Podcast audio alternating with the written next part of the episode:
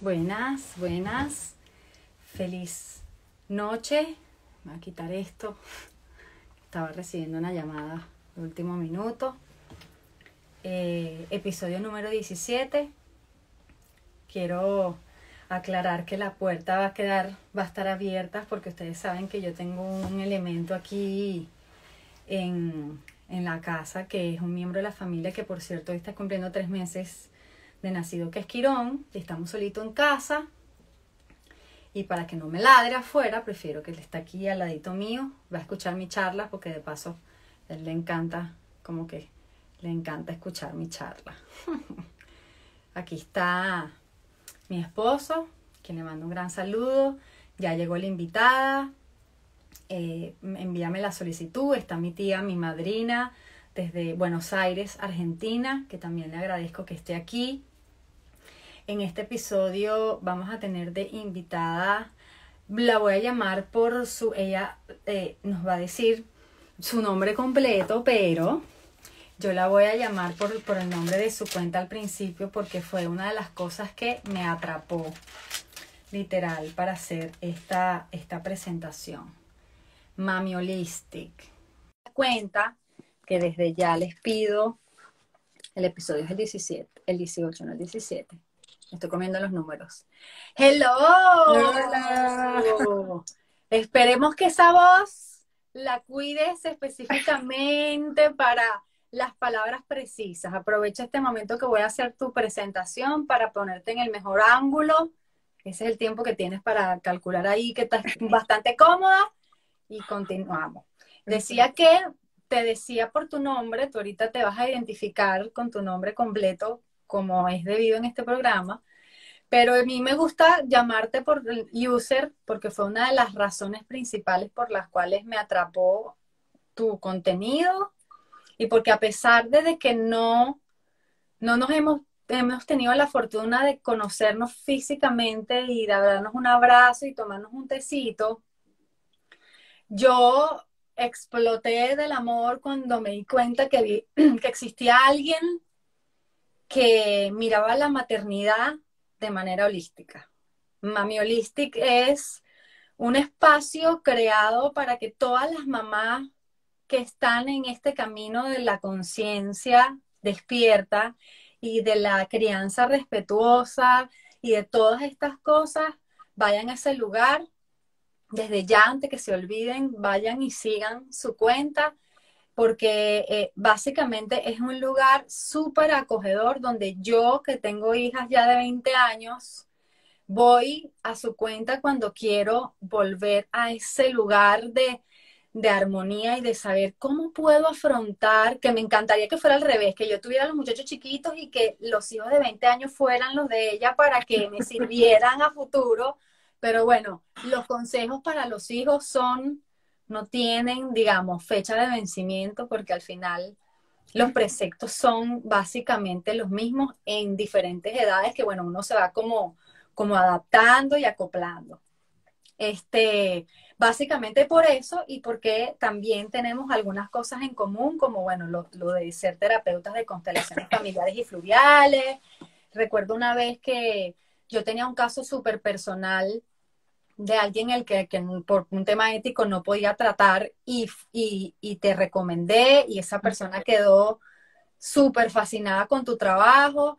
Planeamos que íbamos a hacer cosas juntas, eso no ha quedado en el olvido, en la era digital tenemos la tarea de ver qué hacemos juntas porque sabemos que, que en la preproducción nos dimos cuenta que tenemos más cosas en común de lo que pensábamos.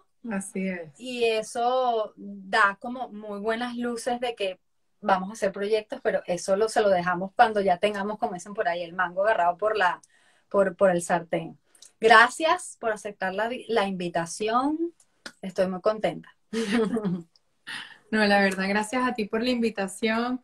Gracias a todos los que están en este espacio, eh, que quieren saber un poco más y que están curiosos de saber un poco más sobre el tema de las terapias energéticas, de por qué se llaman así, de por qué nos vamos moviendo a través de la energía, que bueno, lo vamos a ir hablando al paso de la, del, del live y pues van a irse con mucha más información y bien nutridos de todo esto tan maravilloso y mágico. Correcto. La, la, primera pregunta siempre tú sabes, ya, ya te lo había dicho. La historia y, y, y, la, y que hilares el tema de la historia con el que, que, aparte de que tu historia, ¿qué significa ser una mamá holística? O sea, mami holística, ¿qué, significa, implica ser una mamá holística? Pero primero la historia, de dónde vienes y todo el Bueno, mi nombre es Marlir Astrid Rojas Rojas, completico, porque quiero honrar mis nombres y mis dos apellidos, mi, ambas líneas, la materna y la paterna, todos mis ancestros que están aquí. Y pues básicamente, pues lo que me trajo a toda esta experiencia holística viene de que yo era estudiante de ingeniería industrial. En el séptimo semestre, casi octavo con materias del noveno, yo seguía trancada y trancada después de tantos años estudiando. Yo decía, pero ¿por qué si estudio, si me sé todo, sigo raspando los exámenes? ¿Por qué no fluye? Entonces allí fue cuando yo dije, mira, yo necesito ayuda. Eh, le comenté a una amiga y una amiga me dijo, ay, yo tengo una brujita y ahí empecé en las constelaciones familiares. Me di cuenta de muchos temas maravillosos con mis ancestros, muchas lealtades que tenía incluso con mi profesión que me impedían avanzar en mi profesión. Recuerdo que en ese momento eh, logré pasar algunas materias que tenía atrasadas, avancé semestres, me encantó, pero justamente en ese momento dije, me ofrecen una formación como terapeuta en constelaciones Ay, el internet. Yo de verdad quiero estudiar ingeniería, yo de verdad quiero el título de ingeniero, yo de verdad me veo trabajando como ingeniero toda mi vida. Dije, no, yo no voy a seguir más perdiendo el tiempo, sé que me falta nada para un título, para mí el título no me llena, porque me voy a frustrar si sigo raspando materias y sigo perdiendo el tiempo. Entonces yo voy a hacer lo que quiero, que siempre ha sido estar al servicio de la humanidad yo en principio quería estudiar medicina y por la dificultad de entrar a la escuela en medicina en Venezuela, pues no pude. Y pues en ese momento el desconocimiento no me llevó a buscar esas áreas afines a la, a la medicina en la que yo pudiera estudiar. Me gustaban las matemáticas y ahí empecé en ingeniería. Entonces, bueno, allí empecé en todo este mundo, eso fue ya hace 10 años. Eh, realmente pues mi experiencia comienza hace 10 años en este mundo espiritual, en este mundo holístico. Luego, eh, mi experiencia como emigrante y mamá me trae aquí, al ser hoy mami holística, al, al toda esta experiencia de ser mamá inmigrante, eh, con todo y que tengo mi esposo, con todo y que estamos acompañados los dos como familia, ha sido bien difícil ese proceso de ser mamá y aprender sola porque no tengo a la abuelita al lado que te apoya, no tengo a la otra abuelita que de repente, así sea como una crítica, siempre están allí para, para, para sustentarte o sostenerte en esos momentos en donde mami está cansada, tiene sueño, se siente frustrada, el niño no duerme, etc. Entonces son muchos los motivos en donde nosotras como mamás nos desvanecemos al principio porque no sabemos cómo hacerlo y generalmente siempre tenemos apoyo. Pero con todo este proceso de la inmigración, tanto en Venezuela como en muchísimos otros países, a muchas mamis nos ha tocado solventar estas situaciones solas, eh, porque papá está trabajando y a veces nosotras estamos en casa o simplemente también estamos, llevamos a los niños a la escuela, pero con la mente en, ya va, ¿qué le está pasando a mi hijo? No conozco a nadie en este país, es difícil poder tener otro tipo de apoyos y ayuda. Entonces, cuando llega mi segundo embarazo, pues yo caí en una depresión porque comencé eh, a sentirme como que, wow, en este momento en donde yo sí quería, pero a la vez no quería ser mamá de nuevo porque quería esperar un tiempo más para poder afianzarme como mamá y mujer y pues poder eh, planificar mi otro bebé de, otra forma, ¿no? Entonces, mi esposo y yo ya lo habíamos conversado, hemos dicho que estaba bien porque teníamos que darle ya la compañía al hermanito.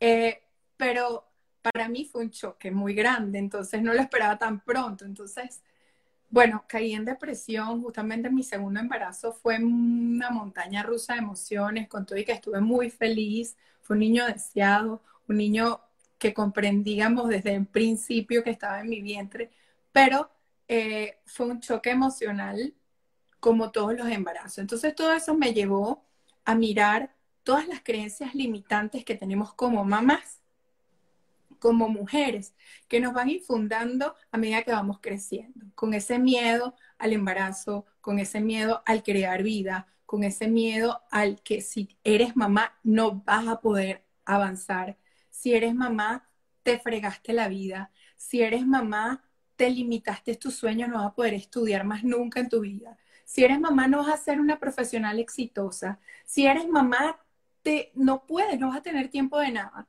Entonces, cuando yo, gracias a todas estas herramientas que ya tenía y había caminado durante ya más de cinco años en, ese, en este camino holístico, fue cuando yo dije, ya va, como yo, que sé que todo esto que estoy pensando son creencias limitantes, yo voy a permitir que esto invada mi corazón de disfrutar mi embarazo, de disfrutar el crecimiento de mis hijos, que aparte ellos me están enseñando mi crecimiento como mamá.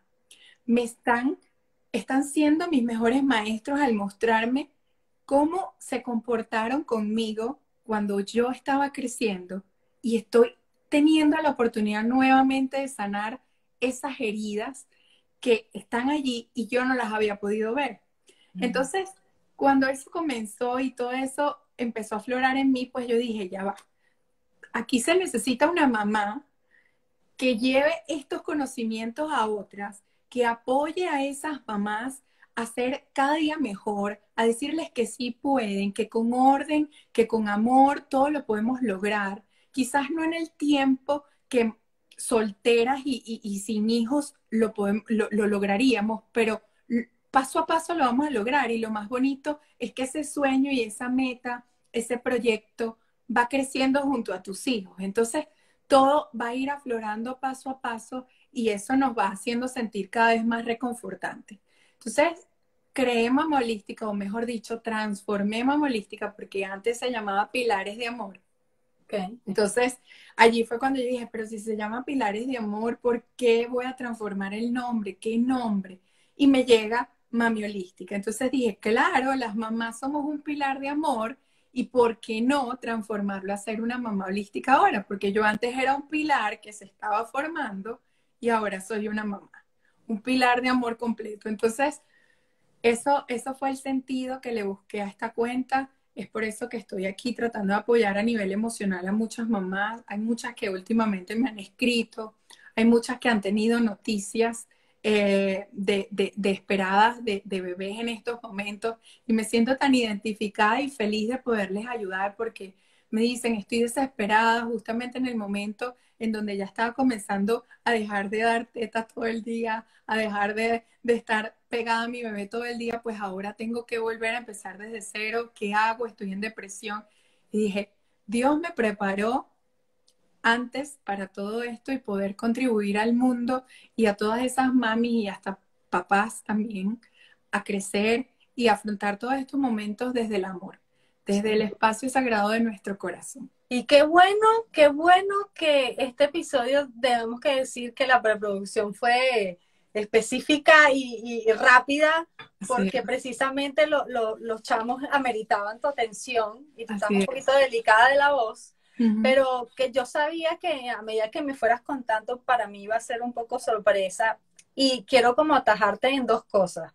La primera es que me dices que que bueno que se verbalice y que se haga normal y natural cuando podemos decir desde el mismo amor que tenemos, a veces salimos en estado de hijos que no esperamos en el momento o que no son deseados en el momento, pero eso no significa que no tengan el amor absoluto de una madre que ya tarda un tiempo, porque obviamente la mujer de proceso y la luna y el cuento, tardas como en que te caiga la cuenta porque es un trabajo interno al que tú que te estaba formando en conciencia caíste, mm. ¿qué será con cualquier cristiano que solamente estás del plano físico en automático, entra literalmente en una crisis existencial porque dice, no lo quiero y, y no me pueden jugar por no quererlo y no sé mm. cuánto tiempo me tarde y cuánto tiempo pasa un papá, un varón, en, en, sentir esa conexión real con un bebé. Luego que, que nace, muchas veces, incluso he visto documentales que hablan de que en el momento que el bebé puede verbalizar la conexión entre ellos, el que el papá, que el niño le dice de primero, papá, y el papá queda ¡ah! enamorado, porque es cuando se genera una conexión que el papá suelta como quien dice el amor porque se reconoce ante otro como parte de una comunicación y eso no tiene por qué ponerse como en tela de juicio de que si es que, ay, ahora es que no, no está permitido de repente decir o verbalizar si fuimos o no fuimos deseados. La verdad, ¿cuánto tú que has trabajado también como terapeuta, cuántos de todos los que nos están escuchando y nos van a ver después en diferido no hemos sido hijos no deseados? Hicimos, y hemos sido súper afortunados y súper amados, pero ¿cuánto no hay de verdad en que de, de 100, dos, incluso cuántos, este, que hemos visto también la polaridad de cuántas personas que, que, sencillamente tienen esa necesidad de someterse a muchos tratamientos porque tienen el llamado, pero de esos llamados que, que, se vuelven obsesivos y al final después de tantas veces logran serlo y ya después que lo logran no, no, no, se sienten como extraños con el proceso porque Ajá, uno piensa en su mente que de verdad la cigüeña te va a traer al muchacho y que el muchacho va a venir con el chip de que tienes que dormir. Bueno, pero es que yo le preguntaba a la gente y la gente dice que el muchacho duerme cada tres horas y si lo dejo entonces puede dormir un poquito más y que ahora este muchacho se despierta una vez cada 45 minutos. Entonces es un poco como, como, como una gran experiencia súper individual y que estos espacios como Mama Holistic están súper al, pie de lo que muchas mamás necesitan, sobre todo, yo hago la salvedad que, de aquellas mamás primerizas que justamente en este proceso de, de, pandemia, pues salieron estas situaciones y, y ser mamá primeriza y en estas situaciones donde obviamente todos nos sentimos vulnerables, el tema debe ser como, como muy delicado. Pero otra de las cosas que, que, yo quería con respecto a tu historia, ya me dijiste la de la universidad, pero en lo particular personal, de repente antes de que te casaras, no, no sé cuánto tiempo tienes de casada, pero ¿hubo algún otro episodio que tú dijeras, por aquí es que me tengo que ir? Porque obviamente entendiendo que para ser terapeutas nosotros tenemos que sí, la tara de cosas que queremos resolver. ¿Algún otro episodio que nos quieras compartir que, te que lo traes a colación porque realmente lo había olvidado pero mi primer episodio fue cuando estaba muy, muy, muy niña. Eh, mi abuelo en paz descanse, mi abuelo materno convivió conmigo y fue el que realmente me enseñó mucho esta, esta rama espiritual, me enseñó esa conexión especial con Dios, me habló de Dios, me, me dijo quién era, me explicaba todo y me decía que Dios no estaba nada más en la iglesia, que Dios estaba en todo. Entonces, en todo este aprendizaje que yo tuve con mi abuelo, que fue tan nutritivo y maravilloso, porque era una persona muy católica, pero no era eh, esa religión, esa doctrina de ir no era fanático, no era fanático. No era fanático, correcto. Pero eh, recuerdo que a mí no me bautizaron eh, pequeña, o sea, a mí me bautizan a los 10 años. Y esto trae, todo esto es una locura, pero ¿Qué sucede? Que yo cuando estaba pequeña yo tenía tanta facilidad energética, tanta conexión energética. Yo le decía a mi abuelo, abuelo, yo vi ángeles, abuelo, yo tengo, o sea, yo, yo siempre tuve esa facilidad. Abuelo vio un niño, abuelo, o sea, siempre tuve facilidad para ver y sentir energías externas.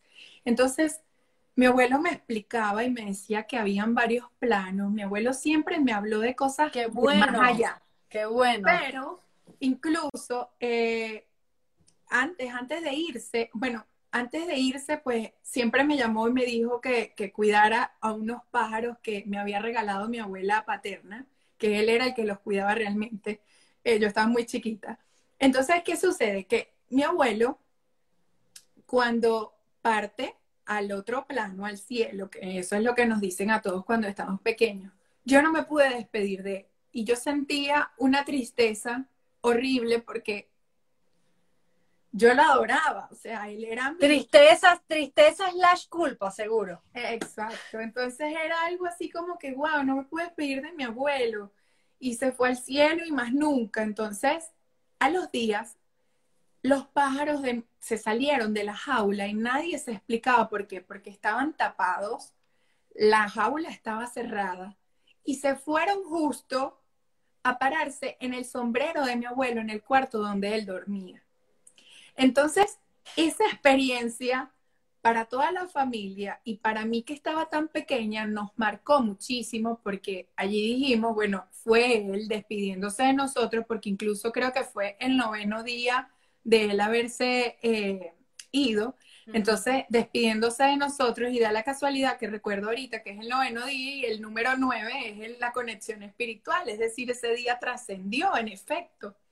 Entonces, wow, esta, fue tan impresionante que a mí no me habían bautizado y yo todo esto lo sentía. Entonces, cuando voy, pues cuando yo estaba en el colegio, a mí la profesora me decía que yo era el demonio porque yo no estaba bautizada, la profesora de religión. Porque yo discutía con ella, porque ella nos mandaba a ir todos los domingos a la iglesia, era una disciplina y una doctrina loca con y que mi colegio no era religioso. Y pues fue muy, eh, muy cómico porque ella siempre hablaba así, me castigaban y etcétera, porque yo no estaba bautizada. Era la única de mi salón que yo no estaba bautizada. Entonces, luego de todo esto, a mí me bautizan y yo dejo de sentir todas estas experiencias. Con esto no quiero decirle a nadie que no se bautice, que nada, pero yo particularmente no tengo esa, esa, esa doctrina con mis hijos, esa, o esa creencia con mis hijos. Yo mis hijos no los he bautizado ni lo haré, a menos que ellos en un futuro decidan, decidan. ser de alguna religión. Eso es decisión de cada quien. Pero yo no se los voy a imponer como mamá y conocedora de toda esta experiencia. Entonces, ¿qué sucede?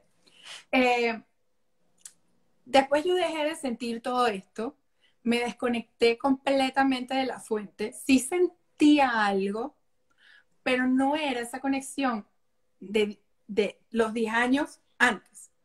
Entonces, cuando empiezo en todo este mundo, yo digo, cuando me, dice uno de mis profesores, no, es que el bautizo lo que hacen es eh, calcificarte la glándula pineal, que es la que tiene el tercer ojo, que te hace comunicarte. ¡Wow! ¡Qué interesante! Cuando me dicen esto, yo me quedo así como que no puede ser, con razón, y yo lo puedo certificar porque a mí me bautizaron a los 10 años y más nunca vi ángeles. Entonces, con todo este despertar, desde mi despertar para acá, pues ya he logrado otra vez tener la misma conexión, ha sido muchísimo más fácil, todo así, todo ha vuelto como quien dice a la normalidad.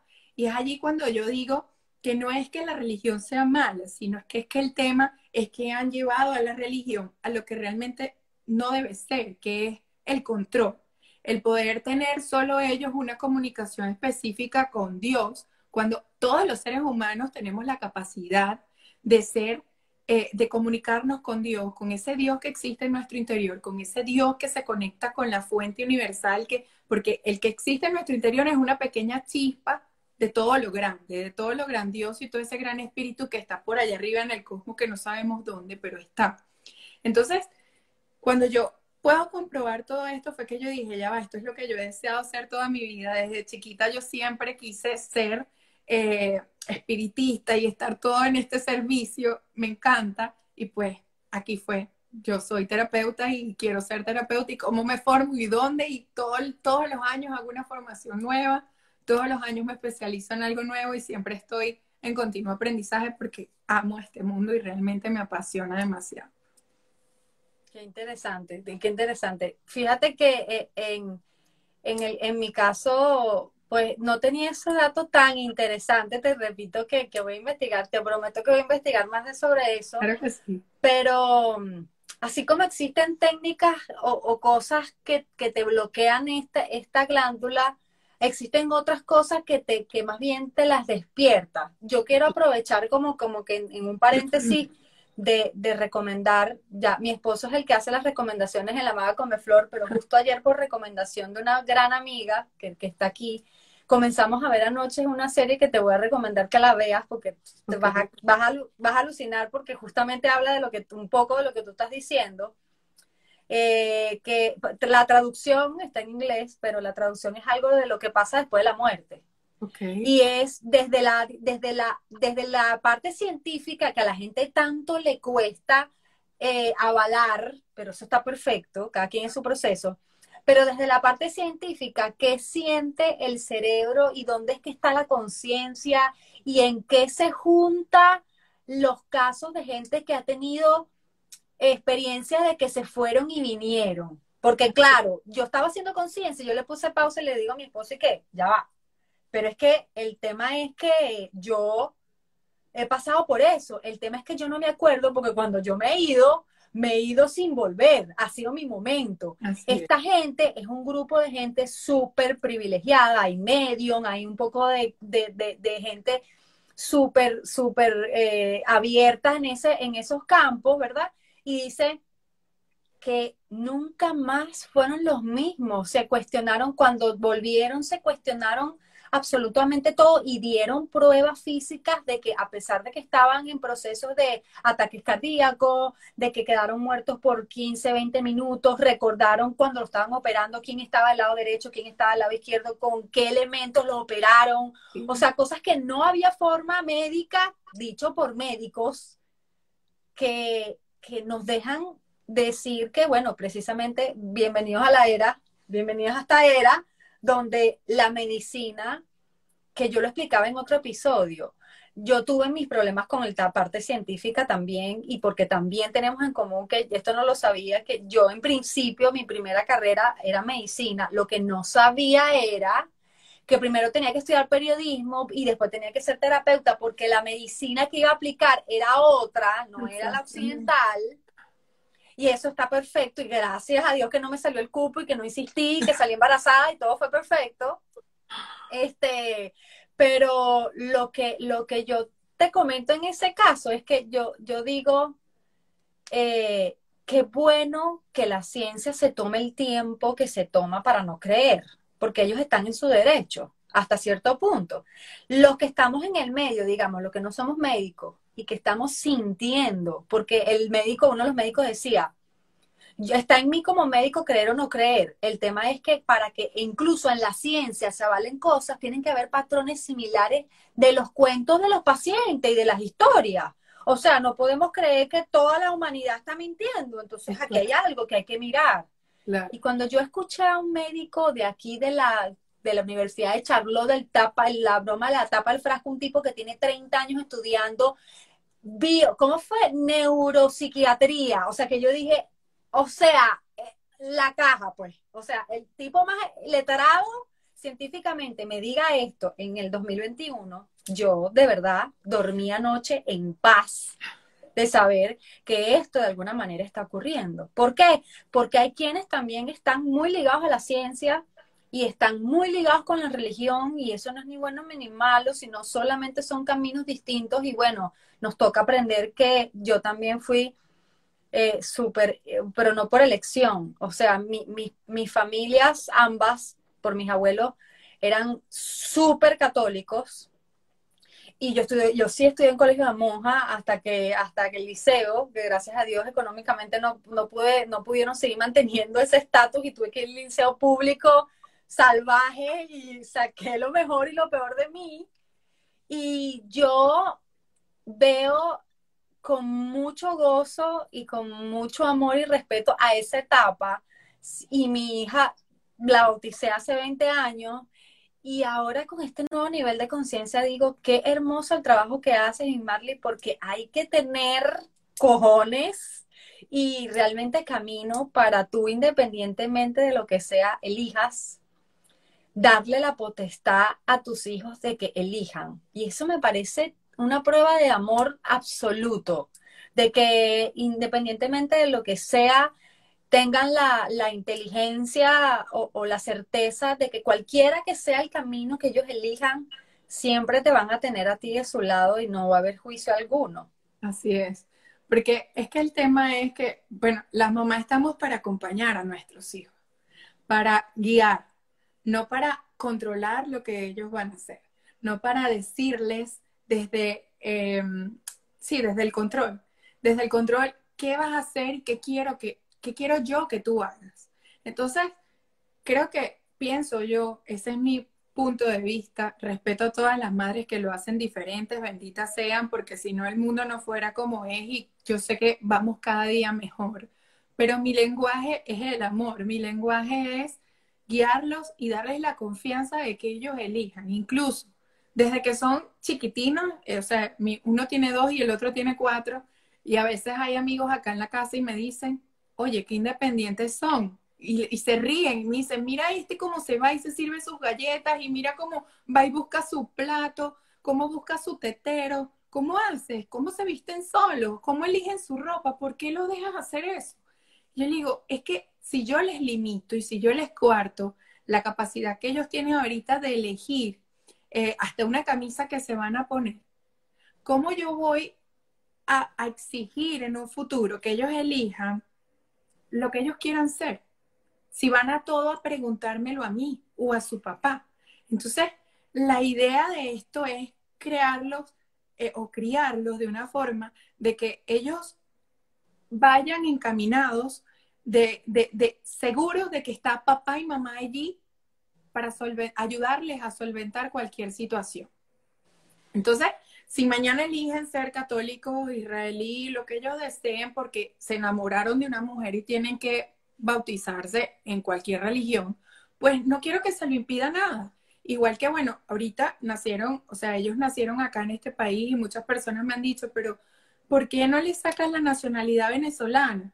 Y yo, primero, yo no, ahorita no estoy en Venezuela. Segundo, ellos están haciendo vida en este país. No es que reniegue de mi país. Amo mi país. O sea, les enseño a mis hijos la cultura de mi país todos los días, las canciones, su plato navideño, sus arepas las aman, su desayuno criollo. Bueno, alucinan con eso. Pero también enseño tanto a respetar el país donde viven, donde nacieron, como el país donde son sus padres. Pero también tengo que estar clara en cuáles serían sus limitaciones según las reglas del mundo en un futuro. Si mis hijos tienen dos, dos nacionalidades y en un futuro desean ser presidentes y son unos políticos extraordinarios, no los van a dejar ser porque tienen dos nacionalidades. Entonces, yo no puedo limitar a mis hijos desde ahora. Si yo sé que ellos en un futuro van a querer elegir el camino que ellos deciden.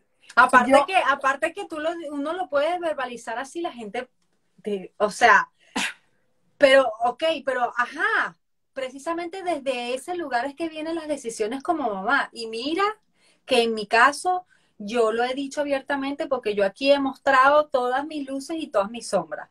Mira que cuesta desde el, desde el lugar de mamá y uno, uno como que danza entre la línea del ejemplo y lo que yo creo que deberías de hacer, pero haz lo que tú quieras, pero entonces si haces lo que tú, como cuando uno le dice a papá Dios que sea lo que Dios quiere, Dios te manda algo y tú dices, pero de verdad, sí. Entonces, igual pasa, a mí me pasa con la maternidad y de hecho tengo 20 años sin ser mamá y últimamente he tocado el tema con mi esposo y cada vez que tocamos el tema yo siento que hay algo aquí atrás que se me peluca porque yo digo, ya yo no puedo quitarme las gafas y mirar el tema de la maternidad como la miraba antes. Y mira que mi hija toma decisiones, o sea, yo, yo digo esto y me da demasiada risa, pero mi hija va para pijamadas de que tiene nueve años y vivíamos en Venezuela. O sea, a ese nivel de confianza. O sea, no es que yo soy una troglodita y que no, no, no. Yo siempre he intentado que, precisamente por eso mismo, a veces ellos se encuentran como en, en, en esas en, esos episodios de, crisis, de no saber, porque de alguna manera cerebral estamos como destinados o buscando cuando no tenemos este nivel de conciencia de voltear. Vamos a hacer una cosa mala, o sea, vamos a meterle la mano en el fuego a pesar de que mamá dice que no, y cuando nos están diciendo no, no, entonces uno sigue dándole la mano y voltea así a ver a mamá como, regáñame pues, o sea, regáñame porque, eh", y como me decía mi papá, chama, no le digo nada, te quemo, ¡ah! duele, te diste cuenta que duele, no te vas a volver a quemar, ¿verdad? O sea, te estoy diciendo un ejemplo súper, súper cliché práctico. Aunque, aunque no lo creas, así lo hacemos nosotros, o sea, en muchísimos aspectos. Ah, bueno, yo te dije que eso te iba a quemar. Por ejemplo, cuando estoy cocinando y ellos quieren estar allí y quiero tocar, el más chiquito ahorita que está más curioso, quiero tocar la cocina. Ah, bueno, te estoy diciendo, eso está caliente y le muestro, quiero tocar la cocina. Está caliente, te vas a quemar. La toca. Oh, ah, te dije que te ibas a quemar. yo necesito, yo necesito mudarme para tu casa por lo menos una semana si tomo la decisión consciente de volver a... me dice, es que tú eres demasiado light. Y la verdad sí, soy muy light, quizás para muchas cosas. Pero si yo me voy a poner a amargarme y a estresarme desde ahorita, yo creo que va a terminar obstinada yo y ellos felices. Entonces, ¿por qué no ser felices juntos? Yo, yo en este tiempo, pues he comprobado muchas cosas bonitas con mis hijos y, están muy chiquitos. O sea, cuando él comenzó la escuela hace un, hace dos meses, comenzó en septiembre, el, los primeros de, perdón, los primeros de noviembre. Yo realmente no quería porque siempre estoy en casa con ellos, pero empecé a ver la necesidad en él de, estar con otros niños y pues mamá no le puede dar juego todo el día, mamá no le puede dar atención 100% todo el día. Yo dije, eh, eh, va, piensa en él un poco y suelta, porque él no es tuyo. Entonces, dale, dale la confianza, porque sí, con y que estamos viviendo una situación que nos abruma a todos y que nos puede afectar a todos, pues si Dios está en nuestro corazón, si nosotros tenemos la certeza de que estamos protegidos por Él, pues nada nos va a tocar. Y pues yo les enseño a ellos lo mismo, tú estás protegido, tú eres un niño sano, les enseño afirmaciones sanas todos los días, yo soy, mi cuerpo es sano. Eh, ellos tienen tos ahorita, tenían la misma tos que, que, yo tenía por el frío tan fuerte que hubo esta semana. ¿Y, ¿Y cómo se sanó Miguel Ángel? Yo digo realmente que él se sanó fue a punta de afirmaciones, a punta de limpieza de agua, con aceites esenciales, sí, tomaba su medicina, pero en un día, cuando era un niño que al principio me le estaba dando el asma acá, eh, o sea, cuando estaba recién nacido, cuando estaba chiquito. Entonces, desde que yo empecé a aplicar otra vez todos mis conocimientos y a llevarlos de esta forma ellos, todo ha fluido de una forma distinta. Miguel Ángel tiene ya más de un año que no le da el asma. Entonces, para mí eso es gratificante, para mí eso es un regalo, porque como mamá no me gusta verlo sufrir, tampoco me gusta sentir que mi hijo está enfermo, cuando yo sé que él tiene la fortaleza para sanarse él mismo y, le tengo que dar la confianza yo como mamá. Entonces, ya cuando comenzamos a aplicar todas estas herramientas que vamos conociendo, que vamos percibiendo, que leemos y que empezamos a dejar ese miedo eh, o, o, no dejarlo, porque el miedo siempre está allí, es algo normal del ser humano, pero empezamos a, a ir con el miedo de la mano pero transformándolo en algo mucho más poderoso, que es el amor. Entonces, desde allí, todo empieza a florecer de una forma distinta. Cuando él comenzó la escuela, yo tenía miedos y sin querer atraje algo que realmente era algo que papá y yo no queríamos, queríamos evitar a toda costa, y era el abuso o maltrato. Y sucedió un incidente que a mí me, me espelucó, o sea, mi hijo llegó el segundo día a la escuela con la cabeza baja y mamá no quiero ir más a la escuela. ¿Qué pasó? Si es el segundo día. Yo era así como que no puede ser. Y claro, yo veo a la maestra y también la vi un poco incómoda, o sea, fue una situación así como que, ay, papá, aquí pasó algo. Y como yo soy bruja, pues soy una mamá bruja y pues percibo todo, y dije, Miguel Ángel, ¿qué pasó con la maestra? Eh, ¿Qué fue lo que más te gustó de la maestra? Bueno, mamá, nada la maestra es mala. Y yo, ouch, ¿qué pasó? Cuéntame. Algo que me tengas que decir, eh, ¿qué fue lo que no te gustó? Bueno, pasó esto, esto y esto y tuvieron como que un, no forcejeo, pero sí pasó algo que pues él no está acostumbrado a eso. Quizás otros niños sí, pero él no está acostumbrado a ese forcejeo, no está acostumbrado a, a que, mira, vamos a darte un golpe o lo que sea. O sea, no está acostumbrado a eso. Quizás un regaño, quizás de repente, bueno, no te voy a negar, han sucedido unos aloncitos de pelo, porque como todo soy humana y sí me he equivocado, lo, lo acepto. Pero cuando yo miré esas situaciones que pasaron, fue que yo dije, ya va, yo tengo que agarrarme de aquí y hacer mis terapias, buscar mi grupo de apoyo, empecé a buscar mis terapeutas, esto no puede pasar, yo estoy repitiendo algo que me hicieron a mí y eso lo acepto, lo tomo, pero no lo quiero repetir con mis hijos. Entonces esas lealtades no las podemos seguir repitiendo eh, de generación en generación, porque sí, a todos nos enseñaron a chancletazos en nuestro país, porque es así, o sea, correa, a chancleta, a como sea, pero nosotros podemos repetir esa historia, porque ¿qué nos trajo? Nos causó dolor. Y con todo y que queramos evitarle también dolor a nuestros hijos, pues fíjate que siempre está presente. ¿Por qué? Porque son lealtades que no podemos evitar. Ahí se me presentó la energía del abuso de una forma, pero contundente. Pero real, contundente real, y real. Y ahí fue que yo dije, ya va, yo tengo que constelar a mi hijo, tengo que constelar el abuso en mi sistema familiar, porque esto no puede volver a pasar. Esto no puede volver a pasar. Tengo que aceptar. incluso una de las cosas que, que, vienen unidas a otra es, yo, yo soy como medio fan de, tengo mis maestricos por ahí, ya hablarás de los tuyos, pero yo tuve una época que siento que era mi época más difícil con Valentina, que yo me refugié mucho en Pilar Sordo, que bueno, bien, no es eh, consteladora, pero tiene un, un atino para decir se se enfocó en un estudio con respecto a los adolescentes, los hijos, y una de las cosas que me ayudó, porque ella me eh, literalmente me empoderó como mamá, y es que eso que tú decías de, darle el poder de decisión desde tan pequeños con algunas, con las cosas que, que pueden ellos lidiar con esas cosas. Eso te permite a futuro empezar a generarles responsabilidades mínimas que estén a su alcance para que luego también puedan sumarse otras y otras progresivamente para que el muchacho no te llegue a los 18 años sin sacar la basura de la casa, por ejemplo, o tender una cama. Entonces tú no me puedes llegar, como decía Pilar Sordo, tú no me puedes llegar aquí a decirme que me trajiste a tu hijo para que yo le haga terapia, cuando yo te tengo que hacer terapias a ti que eres el que le pregunta desde que, ay, no, es que no quiere comer no sé cuánto. Tú te lo comes, porque el ejemplo viene empezando. Y de repente tú no, tú te lo, tú dices, no, yo como de todo, igual ese muchacho no se come.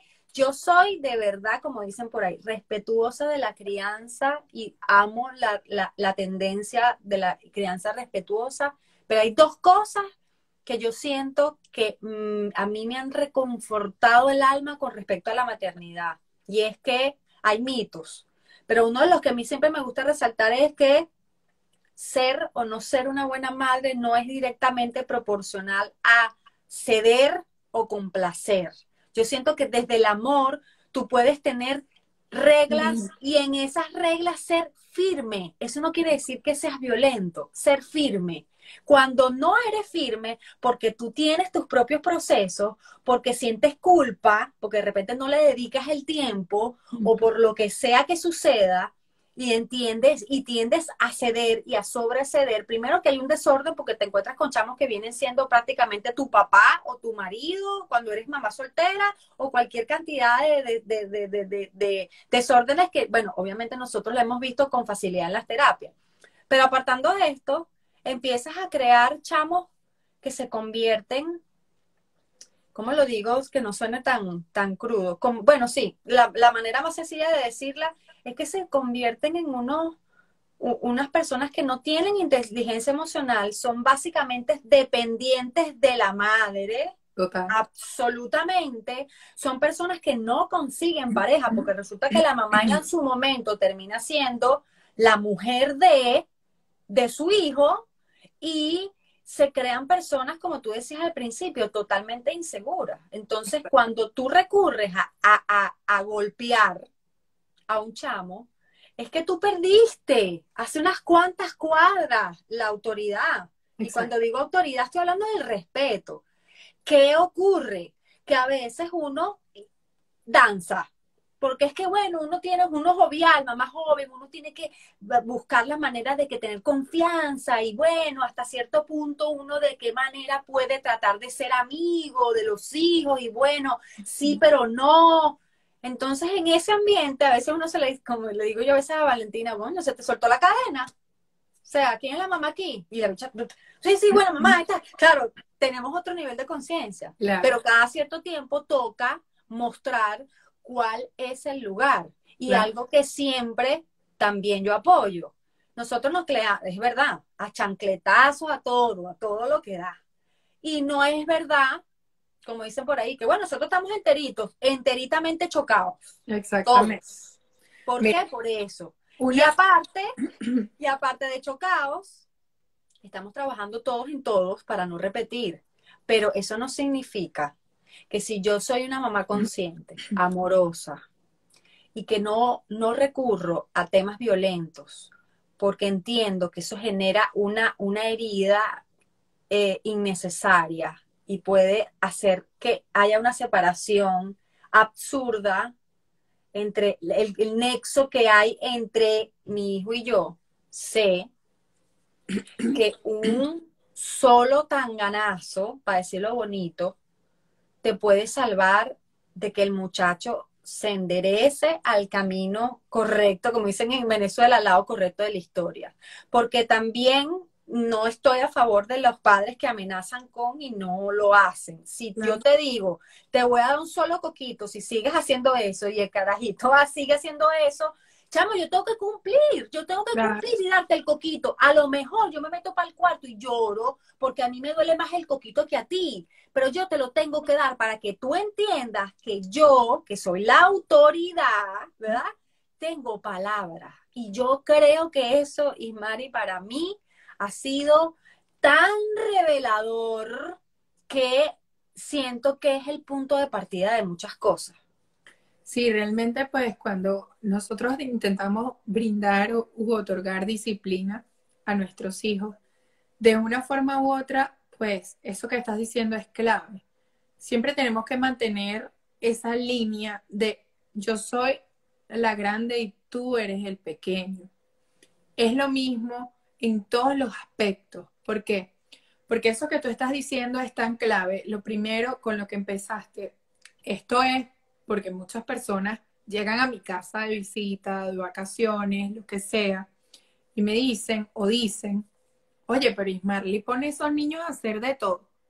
Ismarly pone a ese niño a vestirse solo y ese niño y se baña solo y ese niño lo que tiene son tres añitos. Ya va, un momento. Ese niño tiene tres años y tiene que recoger sus juguetes. Ese niño tiene tres años y tiene que ayudar a mamá a llevar su ropa sucia a la cesta de ropa sucia. Ese niño tiene tres años y ahora, bueno, que tiene cuatro, me dice, mamá, yo te quiero ayudar a cocinar. Entonces, qué bonito es crear conciencia a tu hijo, que tu hijo ahora va y sin necesidad de yo decir nada, él va a llevar la ropa a la cesta. Él va y se comió un, yogur y va y bota la basura en, la, en, la, en, en donde va. Él o sea, qué bonito que se termine su tetero y va y lleva el tetero al fregadero. Entonces, esas son cosas que no dependen solo de mí para ellos seguir creciendo y seguir evolucionando. Entonces, si yo siempre voy a estar allí para recogerle todo, claro, eso a veces me pasa, no te lo voy a negar, porque a veces quiero hacer todo yo, pero a veces me freno y mi esposo también me dice, ya va, pero tú tienes que dejar a esos niños hacer algo. Porque él, en, mi esposo con el orden de la casa sí es mucho más estricto que yo, es muy militar. Yo soy más, más, o sea, fluyo más en ese sentido. Con todo y que me gusta, pero fluyo más. Él no, él es muy estricto. Entonces, eso sí, para mí ha sido un gran maestro, un gran aprendizaje de parte de mi esposo, porque él dice, vamos a recoger los juguetes en la noche antes de dormir y, y su cuarto de juguetes, su living room, queda impecable.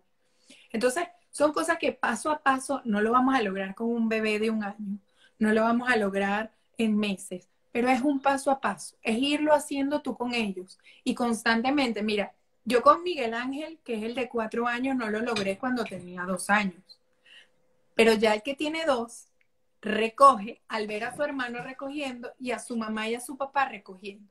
Entonces, es un ejemplo, es una cadena, lo que tú hagas, ellos lo van a ir haciendo. Entonces, es tan clave y tan básico que no podemos criar a nuestros hijos de una forma, estamos hablando de crianza a través de la energía, pero esto no podemos llevarlos a, a que ellos se pierdan en el camino. Porque realmente mi mayor deseo como mamá es que ellos se desarrollen a nivel profesional en lo que ellos deseen. Si quieren ser barrenderos, que sean el mejor barrendero. Si quieren ser el mejor médico, que sean el mejor médico. Si quieren ser el mejor terapeuta, que sean el mejor terapeuta. Lo que ellos quieran ser, que lo sean. Pero mi mayor deseo como, como mamá es verlos realizados a nivel de familia, que tengan una esposa maravillosa porque sé que la van a tener, que tengan unos hijos maravillosos porque sé que lo van a tener y ellos se sientan felices con ese hogar que están creando. Entonces, lo bonito de esto va a ser esa complicidad y ese acompañamiento que brinda la pareja, que en este caso van a ser ellos, porque van a ser grandes hombres que van a ser criados a través del amor y van a manifestar ese amor. Entonces, al ellos ir manifestando ese amor con su pareja, va a ser un conjunto porque de nada hacemos criar un hijo machista. No, los niños no, no fregan los platos, que lo fregan las niñas. Eh, no, no sé qué, no limpian porque es un niño y él estudia. No, y fulanita no, porque ella estudia nada más. No puede limpiar, ella no es cachifa de nadie. No, las tareas del hogar son en conjunto. Y pues en, realmente nuestro sistema de creencias, porque hasta yo, Ismarly Roa, o sea, mi mamá a mí me crió como en una tacita de té, todo me lo hacía y cuando me caso, emigro, soy mamá primeriza, un esposo exigente completamente con el orden de la casa. ¡Wow! O sea, fue el guau de mi vida. Y dije, Dios mío. Pero al final, que qué bueno, en alguna medida, que él sea así, porque yo siento que otros de los puntos súper claves, que son los puntos en común con estas parejas que no, tienen con esas crisis de que no yo que no hayamos qué hacer, o sea, las reuniones son para quejarse a los hijos, no hayamos qué hacer con esa lacra o con esta joya, porque cuando empiezas a hablar un poquito sin entrar en terapia te das cuenta que hay uno de los dos que desautoriza. Exactamente. Entonces, en este caso, si los dos en pareja están alineados, mira, lo que dice tu mamá es lo que dice tu mamá, o sea, es lo mismo. Si vienes a buscar apoyo para acá, te embromaste, porque nosotros tenemos comunicación. Así soy y no hay que tú como hijo vas a manipular por el, no, no, no, no. O sea, ya el chamo inteligentemente dice, no, yo aquí no tengo, yo tengo que hacer lo que tengo que hacer. y ya lo creas un hábito y lo creas como un juego divertido y yo siempre menciono cuando hablo de esto de Maricondo, que yo digo cómo esa china increíble le da energía y amor a la ropa y pone esos bebecitos que no tienen tamaño a, acariciar la ropa y a meterle en las gavetas con amor. Y yo digo, yo quiero así. Pero para llegar a eso, como dices tú, tienes que venir haciendo el trabajo desde, desde que son, yo creo que desde la barriga, mira, bueno, para acá todo. Una de mis crisis existenciales es doblar la ropa. Bueno, era doblar la ropa. Yo de verdad no tengo pena en decirlo. Eh, tuve que ir a terapia con psicólogo por ese tema. O sea, era que me ponía a llorar y horrible. Eso para mí era fatal. Y pues a partir del momento que hice terapia, que empecé a hacer terapia con la ropa, que Maricondo me ayudó muchísimo, con todo y que ya sabía su técnica, igual me desesperaba.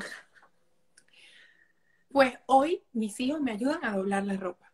Entonces, es algo que ellos solo me ven, ay mami, para que termines más rápido y vayamos a jugar. Entonces, claro, mi esposo en ese sentido me apoya más porque él tiene una voz de mando muy, como te digo, muy militar. Y me encanta porque parte eh, en algún momento, pues, incomoda, pero de repente digo, oye, es la ayuda y es el descansa, para que ellos, para que ellos sean mi, mi, mi, equilibrio y me apoyen. Entonces, qué bonito es que ahora, por lo menos los pantalones, ellos los doblan ellos, yo doblo las camisas de ellos.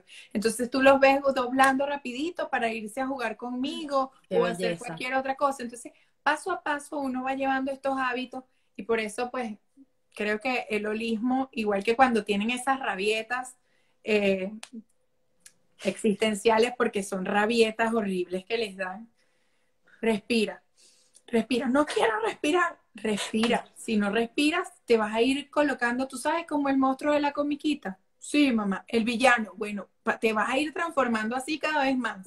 Entonces empieza, mamá, pero yo no quiero ser un villano. Ok, entonces respira para que te vayas calmando el más grande ya, ya entiende todo esto mucho mejor porque ya tengo años eh, trabajándolo. Y él va respirando, va respirando. Ya estoy más tranquilo, mamá. Ay, no, qué bello. Ok, mi amor. Entonces ahora, cuando me ve, muestra a mí que, Miguel Ángel, ordenaste tu juguete. Mamá, respira. Cálmate, por favor, mamá. Respira, te lo pido, por favor. Te vas a poner como un monstruo. Entonces, ok, gracias por recordármelo, hijo. Gracias por recordarme. es algo tan bonito y tan nutritivo que entonces ninguno pierde el equilibrio. Incluso a mi esposo se lo dice cuando lo ve bravo, porque mi esposo tiene la voz más fuerte, o sea, es hombre.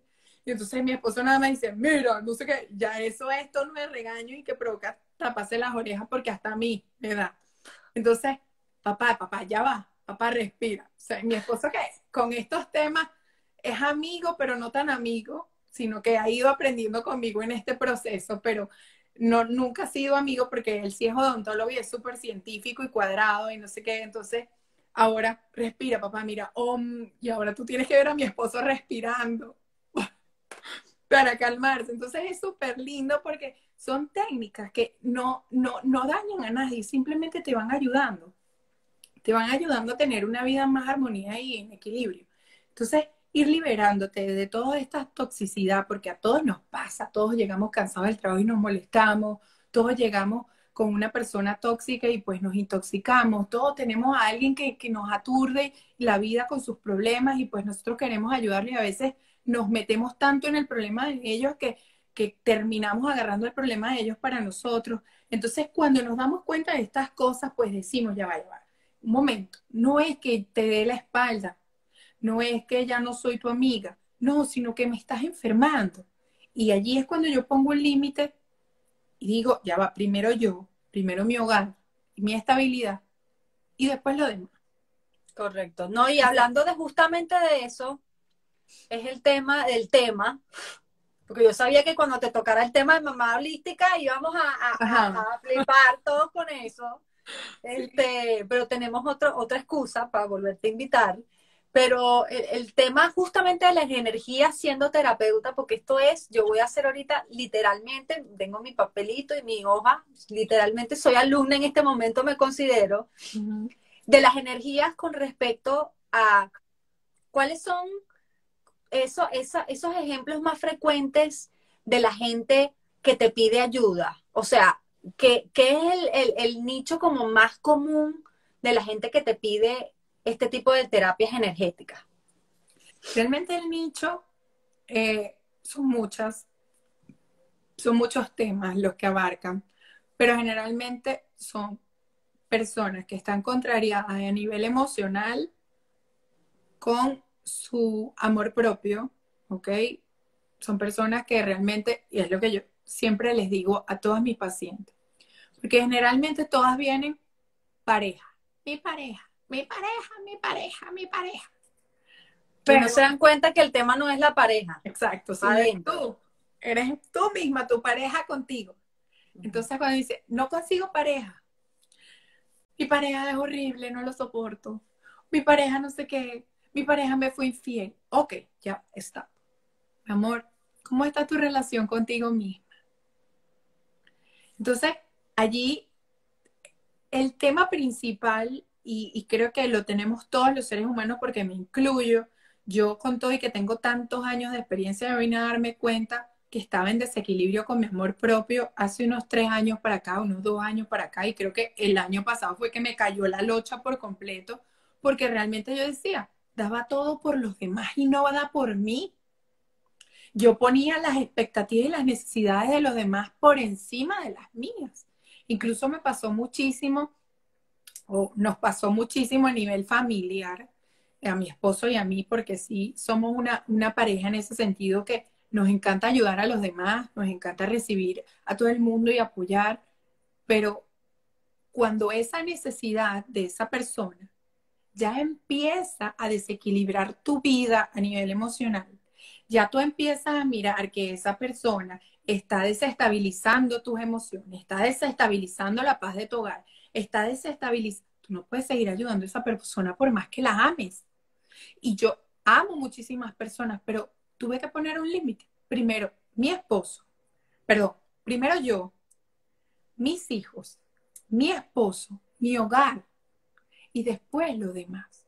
Porque eso está desestabilizando mi hogar a nivel de energía. Entonces, el principal tema que todos debemos trabajar para mí es el amor propio, porque no nos enseñan desde chiquitos a poner límites. Por eso yo a mis hijos, y vuelvo con el tema de crianza, hay que enseñarlos a amarse, a poner límites, a decir, respétame porque tú no me puedes pegar a otro niño, no irle o dar a golpes al niño. Claro, si ya es un tema que sobrepasa las la necesidades. Claro, defenderse, defenderse. Date, con todo, porque es normal, es una necesidad humana. Pero mientras tú puedas poner el límite y pones tu cara serio, Miguel Ángel, y respétame, a mí no me vuelvas a tocar, no te voy a permitir que me pegue, nadie se te va a acercar. Entonces, cuando eso sucede, cuando tú le enseñas a tus hijos ese tipo de herramientas, cuando tú vas manejando esos límites, porque a ninguno nos enseñan, siempre nos enseñan a poner todo por encima de nosotros mismos. Eh, tú tienes que respetar a tu hermano, tú tienes que querer a tu hermanito, tú tienes... Mira, aquí yo tengo dos y aman los mismos juguetes. Entonces me toca o comprar los mismos juguetes o establecerle límites. Este juguete lo agarró quién primero? Yo, mamá por ejemplo, si es Miguel Ángel, lo tenía Miguel Ángel primero, que es el de cuatro años, yo no le voy a decir, dáselo porque él es más chiquito. No. ¡Bravo! Tú lo tenías primero. Eso es tuyo. Cuando tú termines de jugar, se lo presta a tu hermano. Y usted vaya a agarrar otro juguete porque su hermano lo Porque los chiquitos, los chiquitos también son manipuladores. Y yo he escuchado gente adulta yo he escuchado estos oídos que ha de comer los gusanos. He escuchado gente adulta decir no es que el importante es chiquito, pero si es chiquito. Entonces empiezas a mutilarlo. Exacto. Porque es, más débil. yo he visto criaturas más chiquitas masacrar a los hermanos mayores. mi, hijo. Y, son. Mi hijo chiquito tiene un carácter. O sea, es, increíble. O sea, es avasallante. O sea, él va con todo. cambio, el más grande o sea, con todo y que el chiquito es noble y tal, pero es mucho más, eh, no, no pelea, pero es mucho, eh, él va, él, él, se lanza, no le importa. En cambio, el, grande es como más, más respetuoso, más, más coherente, como, ay, mamá, está llorando mucho, se lo voy a dar, ya va, hijo, pero no hagas por complacer, tú se lo quieres dar, sí. A veces sí, cuando está llorando mucho, oye, Miguel Ángel, tú me puedes ayudar un momento para, tú puedes, tú crees que puedes ayudarme. Eh, ¿Te sientes mal si me ayudas? No, mamá, tranquila, yo busco otro. O sea, pero lo hago pensar. Wow, o sea, el tema eso. es hacerlos pensar, hacerlos sentir. Igual cuando estamos haciendo tareas, él está, está empezando a escribir ahorita y está escribiendo muy lindo. Pero hay veces que lo hace con mucha flojera y yo le digo, hey, ¿tú crees que eso está más bonita que la que hiciste ayer. ¿Qué piensas tú? Entonces, ahí es cuando él me dice, oye, mamá, no, yo la voy a borrar y la voy a volver a hacer. Pero eso es lo que quieres hacer. Sí, mamá, porque yo sé que puedo hacerlo mejor. Ay, tan bello. Entonces, son cosas que tú tienes que hacer pensar a tus hijos, o sea, para que ellos vayan avanzando y vayan creciendo con, esta energía tan bonita, porque realmente yo, yo siento que, que, que esta seguridad, esta energía, este amor, se lo da simplemente esa, esa dedicación, esa paciencia que, les tenemos, ¿no? Entonces, eh, creo que el ser este terapeuta, pues me ha llevado a manejar la maternidad ahorita, después de esa depresión postparto que tuve después de mi segundo embarazo, pues me ha llevado a, mirar la maternidad diferente, o sea, a, a agarrarme de mis herramientas para poder seguir creciendo y evolucionando junto a ellos. Sí, aquí hay una, voy a aprovechar de las preguntas que te dije porque esta, esta pregunta nos va a aplicar a todos. ¿Cómo cultivas la paciencia? Bueno, mira, mi principal herramienta, yo creo que, yo creo que Dios me dio mucha, ¿no? Pero, y le doy gracias porque siempre he sido una persona muy paciente. Pero con todo y sí perdía la paciencia en muchísimas oportunidades. Mi principal herramienta es la respiración. Y hay una palabra que me enseñaron en un curso que se llama Liderato Coaching, eh, que pronto espero poder dárselos a ustedes también. Se llama resocien. Yo la transformé y le coloqué una, una palabra adicional, una, perdón, una frase adicional, una, una sílaba adicional, porque la llevo a resocientra. ¿Qué significa esa palabra? Cada vez que alguien me está obstinando o hay alguien muy tóxico en mi ser o en, mi en presencia de mi ambiente, yo lo que hago es resocientra, resocientra, resocientra y ahí empiezo a respirar repito la palabra. Es como un mantra. Inmediatamente. ¿Qué significa esa palabra? Es respiro, sonrío, siento, entrego y transformo. Entonces, yo al, al, realizar esto, pues para mí, a mí me genera una paz increíble, porque cuando yo estoy ante una situación crítica, pues lo primero que hago es respirar. Y es lo que les enseño a mis hijos. Entonces, eso es lo que te da ese equilibrio, esa inteligencia emocional para llevar y cultivar la paciencia ante determinada situación. La respiración es la clave, porque cuando tú respiras, tu cuerpo se equilibra. Entonces comienzas otra vez a pensar desde el equilibrio y allí de inmediato encuentras la solución. Entonces, eso eh, para mí es la principal clave y pues ahora uso unos aceites esenciales también para ayudar, apoyarme con eso. Siempre los he usado, desde hace ocho años uso la aromaterapia, pero ahora uso unos que son mucho más potentes. Yo creo que tú también los usas, los de doTERRA. Y pues el de la ansiedad y el estrés, ese es mi mejor amigo que se llama Adaptive. Entonces, bueno, no puedo dejar de mencionárselo porque el que tenga la oportunidad de, de, de adquirirlo, pues yo siempre, yo siempre como que digo, está, está demasiado buena, ya después anotaré bien el, dato para aplicarlo, porque existen, eh, el tema de la respiración, la gente lo, lo, lo, desestima un poquito, porque es que, bueno, todo el mundo respira, y incluso hay gente que se molesta porque no hay cosa más odiosa que yo la tengo que admitir que la he hecho, ese es Quirón, el que, el, que está bostezando. Este, eh, es que tú estás en medio de la furia y tú estás empezando, yo, yo describo cuando me molesto que yo siento que literal me camina, antes no lo notaba, ahora lo siento porque estoy más despierta. Siento como que me caminan bachacos y, la, y las, las manos, la boca, se me empiezan como, como cuando te da calambre.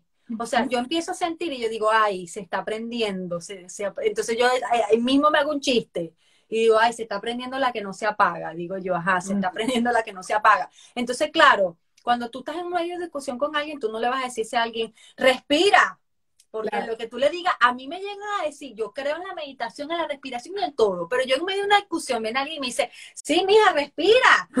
o sea, es el, no es el qué, sino es el cómo, siempre lo he dicho. Pero apartando ese gran datazo que nos ha dado este Ismali, yo tengo otro que no es el único, pero hay millones. Pues como te digo, aquí en este programa la gente cuestiona todo y busca y, amplía y después nos regresa con el cuento. Yo hago esto, pueden comentar, yo hago aquello, a mí me funciona esto, porque de eso se trata. ¿Y qué es? El oponopono a mí me ha salvado la vida en más de una oportunidad. Porque cuando usted tiene un conflicto con alguien, al final, como dice una amiga mía que va a venir pronto, al final de la mata de mango no es el otro. El otro te viene a mostrar quién eres tú. O sea, lo, clave está en cómo tú transformas esa información que esa persona te viene a mostrar. Que sea tu hijo, que sea tu pareja, que sea lo que sea. No es casualidad que eh, justamente yo le estoy dando las preguntas a Ismarly y Ismarly me está diciendo que hay dos cosas que son clave. La pareja y los hijos. Y de ambas cosas inclusive este, resuenan otras cosas que radican en el amor propio. Es decir, para ponerse los más como mapa mental con toda la gente que se ha conectado a, un poquito más tarde, es que todo radica en ti. Entonces, la paciencia, la pareja, los conflictos con los hijos, que todo eso cuando te ocurre una crisis que pasa a los tres años, a los diez años de matrimonio, a los 15, a los 75, como quiera que, siempre revisa primero hacia adentro, porque muy probablemente, y esto me dirá Ismarly su opinión, muy probablemente tú tienes, así como dije hace rato, si tú tienes que pegarle a un muchacho y tienes unas cuantas cuadras que perdiste la autoridad, si tú tienes una crisis matrimonial, muy probablemente tengas unas cuantas cuadras que tú dejaste de comunicarte de manera afectiva, que tú dejaste de poner tus sanos límites, que tú dejaste de pensar primero en ti y en decir, esto es lo que yo quiero, esto es lo que yo necesito, yo estoy dispuesta a dar esto, te pido disculpa porque creo que pude haber hecho esto o cual, o eh, inclusive. Entonces, todo, todo esto que estamos diciendo justamente hoy, que nosotros, el tema de nosotros, como es el tema de, de las terapias energéticas, y miren ya por dónde vamos, es para decirle que sencillamente cuando hay algo en ti y en tu entorno que no, que no te está gustando o que te está costando mirar, es precisamente porque tienes que mirar. Y la solución más fácil no es, no, bueno, yo cada vez que entro en una, yo le digo a mi esposo, claro, porque en mi caso la tengo un poquito más fácil, porque mi esposo también es terapeuta. Pero yo le digo, mira, Chon, no lo podemos, antes me daba una cosa y yo sufría no sé cuántos días y hacía pono y no resulta y estamos en el ego, no estamos en el espíritu, todo el cuento. Y ahora yo discuto y le doy chance, dos días, tres, cuanto, cuanto quiera. Cuanto, antes me empecinaba que era hoy hasta las tres de la mañana y tenemos que resolverlo hoy, porque a mí mi papá me dijo un día que no me costara hasta el día siguiente, no. Sí me funcionó por un tiempo, y él agarró la vuelta y después nos dimos cuenta que no, ya la, la relación está en otro nivel y nos hemos tenido que cuestionar incluso nuestros propios acuerdos. Entonces ahora lo que hago, no lo podemos resolver. Vamos a terapia. Exacto. Que a veces me dice que tú todo lo quieres resolver con terapia, pero por supuesto, sino si todo lo que he resuelto es a través de la terapia. Y es así. Y yo moriré como vieja, como en tu caso, te serás tú la abuela bruja, te tocará ser a ti la abuela bruja de tus nietos, lo mismo quiero ser yo. Y es parte de mi propósito. Y así quiero ser recordada. Yo quiero ser recordada como la maga bruja que le encantaba ver las estrellas, la luna, los eclipses y que le encantaba hablar de las historias que nadie hablaba y de así yo quiero ser recordada. Y si para eso tengo que mostrar mi vulnerabilidad y ver mi pareja a los ojos y decirle, está siendo más fuerte que nosotros. No tenemos, no podemos. Vamos a decir, vamos a buscar una persona neutra que mire el problema desde afuera y no nos diga qué es lo que tenemos que hacer, sino que nos dé herramientas prácticas que se han ido evolucionando que nos sirvan a nosotros. Ah, que yo entonces yo no soy nadie. ¿Cómo tú vas a hacer terapia de pareja cuando tú, tu propia pareja es, ya va, un momentico. Yo no le, yo le he dicho aquí. Obviamente, los que estamos en este camino, estamos en un en, medio escalón más arriba que los que están en el, en el conflicto. Medio escalón. Eso no quiere decir que ni tengamos la pareja perfecta, ni que no tengamos conflicto. Por el contrario, yo siento que a mí me tiembla el cuerpo cuando me toca hacer una consulta de pareja, porque inconscientemente me estoy diciendo, cuando me enfrento a la situación, ¿cómo lo manejarías tú? O sea, ¿cómo, lo, cómo, cómo la maga terapeuta, cómo si yo voy a una terapeuta, cómo me gustaría a mí que esta persona me aconsejara? ¿Puedes girar eso a tu vida real? Profesionalmente real en tu casa. Porque si no, sí, yo estoy raspada como terapeuta, yo tengo que volver a los libros. Y como dices tú, soy un ser humano. Y ahí se meten las energías, ahí se mete el mood, ahí se mete el ego, el, el espíritu, a quién le estás hablando, las dimensiones. O sea, esto da para un bestseller de life. Exacto. Pero, pero al final, este, yo, yo tenía como, como, como otras preguntas.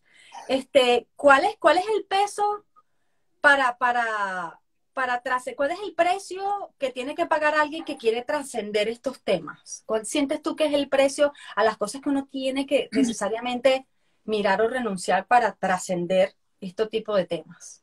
¿De qué tiene uno que despegarse? Yo creo que eh, el precio más alto es, es alejarte de las personas que amas. O sea, hay muchas personas que tú amas que se van a alejar de tu vida cuando tú trasciendes, cuando tú elevas tu nivel de frecuencia, cuando tú elevas tu nivel de conciencia.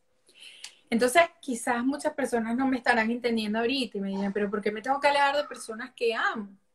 Porque hay veces que tu misma familia es tóxica. O sea, hay veces que son personas que, Dios mío, viven en un conflicto y en una negatividad constante.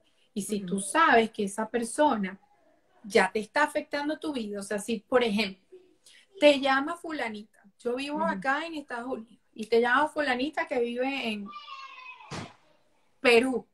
Es que aquí a los venezolanos los están, no sé qué, y es que los venezolanos no lo quieren, y es que, ya va, tú estás creando tu realidad. Entonces, si yo le digo a esa persona, es que eso lo estás creando tú, mi amor, eso no sé qué, eso tú sabes, que es que conchale mi vida, pero ve lo positivo. No, no lo van a ver, entonces me voy a desgastar yo. Voy a empezar a pensar cómo ayudo a esa pobre mujer que está sola en Perú, cómo me la traigo para acá, cómo hago, cómo la ayudo. No hablo con ella y ya. Porque si yo no me, si yo no tengo las herramientas para pagarle un pasaje a esa mujer, traérmela para acá, para impulsarla, para llevarla, yo no voy a hacer nada, no absoluto, que me va a nutrir a mí y la va a nutrir a ella, porque ella mis palabras no las va a comprender. Entonces, ay, qué bello. Primera vez que sale en la cámara, señores. Eso es porque me está escuchando. Él sabe que yo soy una mamá perruna también, que deseo un perrito con todo mi corazón. Ah, entonces. Entonces, si, si yo eh, no, no puedo hacer nada por esa persona, desde todas las posibilidades que tengo, yo tengo que alejarme.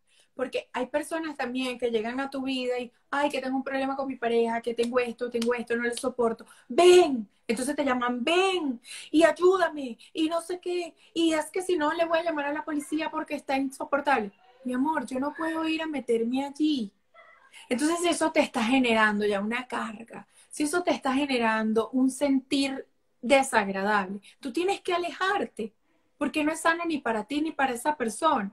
Entonces tienes que dejar por sentado que esa persona, primero, te está chupando la energía a ti. Segundo, necesita de ti para vivir. Está allí tratando de, intoxicar tu entorno también, porque el de ella es tóxico, entonces quiere que todo a su alrededor sea tóxico inconscientemente, porque no aceptan ni toleran sin querer. Eso es algo normal del ser humano, no lo estoy juzgando, pero eso es algo normal del ser humano. No toleran que tú estés bien, que tú estés disfrutando y ellos no. Entonces, te llaman inmediatamente con una crisis y un caos. No, mi amor, yo me alejo de eso, ya yo logro identificar eso. Entonces, el precio más alto, y yo hay muchas personas, no, no digo, no, no, es no es desechar la palabra, pero sí me he alejado de muchísimas personas que durante esa etapa de depresión yo identifiqué también que estaban contribuyendo a hundirme más en lugar de yo poder aflorar. Entonces ahí fue que yo dije, no, yo no me voy a, yo no me voy a seguir juntando con personas de, de niveles energéticos más densos. que el mío. Eh, eh, densos, totalmente. O sea, no puedo seguir en esto porque entonces también estoy atrayendo eso a mi vida.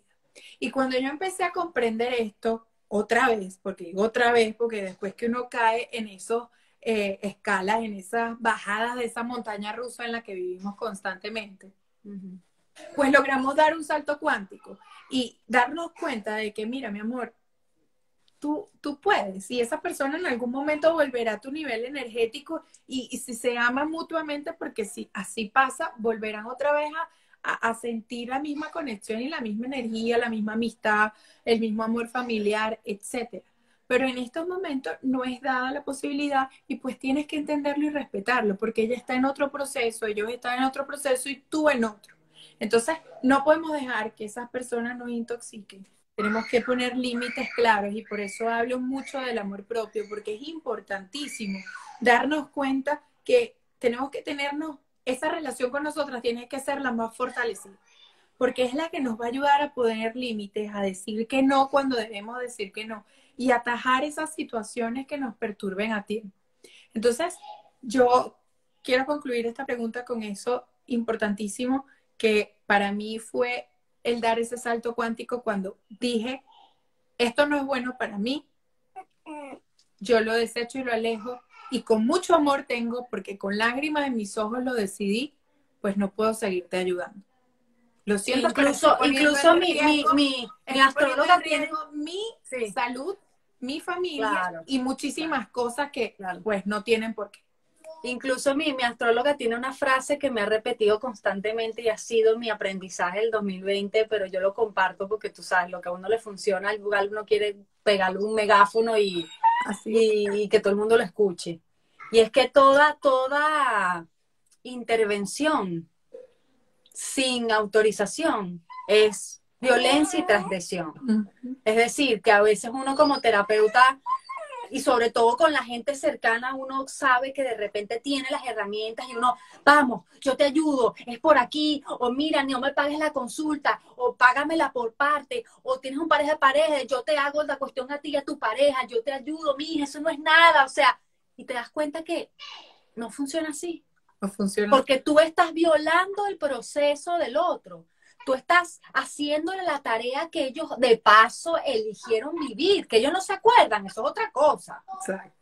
Pero, pero el tema es de uno. Y yo cuando me enfrenté a esa, esa maravillosa frase que me dio mi, mi astróloga favorita, yo entendí que primero me estaba enfermando y segundo que nada de eso me pertenecía.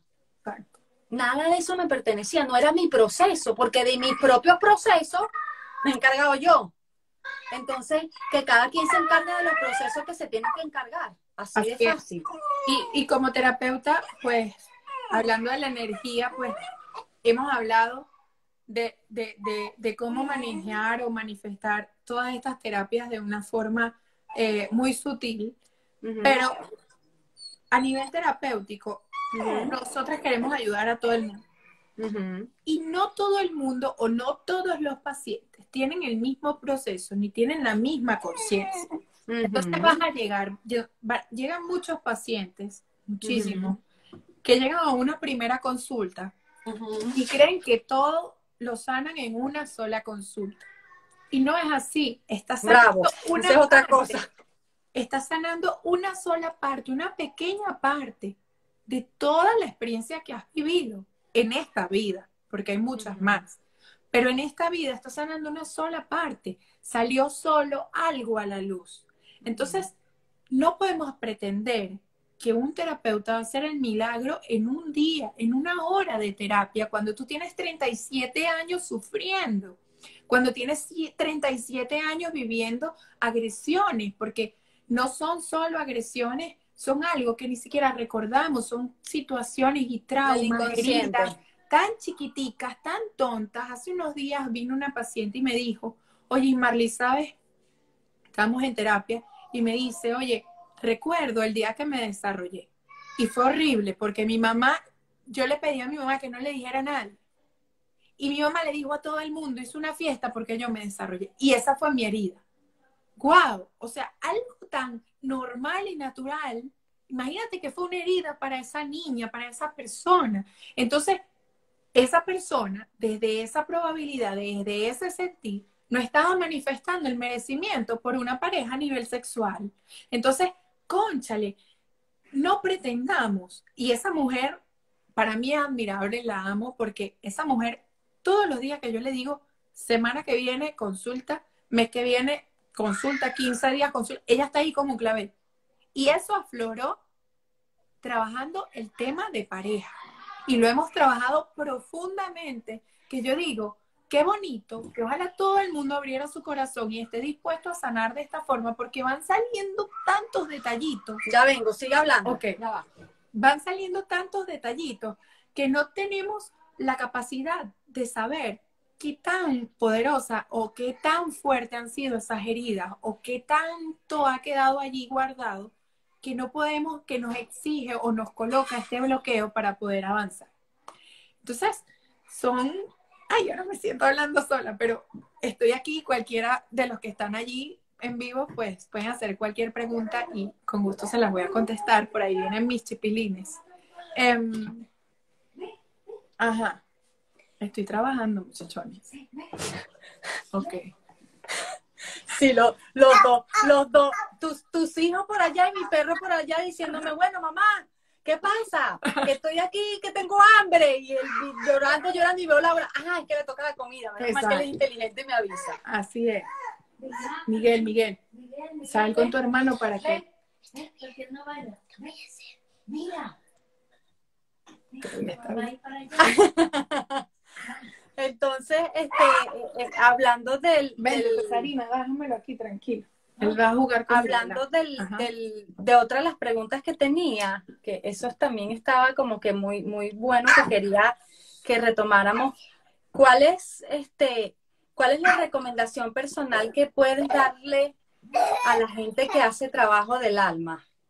¿Alguna recomendación que tú sientas que, que te hubiera gustado que te dijeran a ti al principio que pudiera ser útil para alguien que, que está, porque el- alguien que toca el tema de constelación o de terapias energéticas, como quiera ser en su, en todo su espectro integral, que, que logra hacer el movimiento, mirarlo, reconocerlo y hacer, como dices tú, la tarea. Qué importante saber que es un programa, que no es una terapia, es un programa.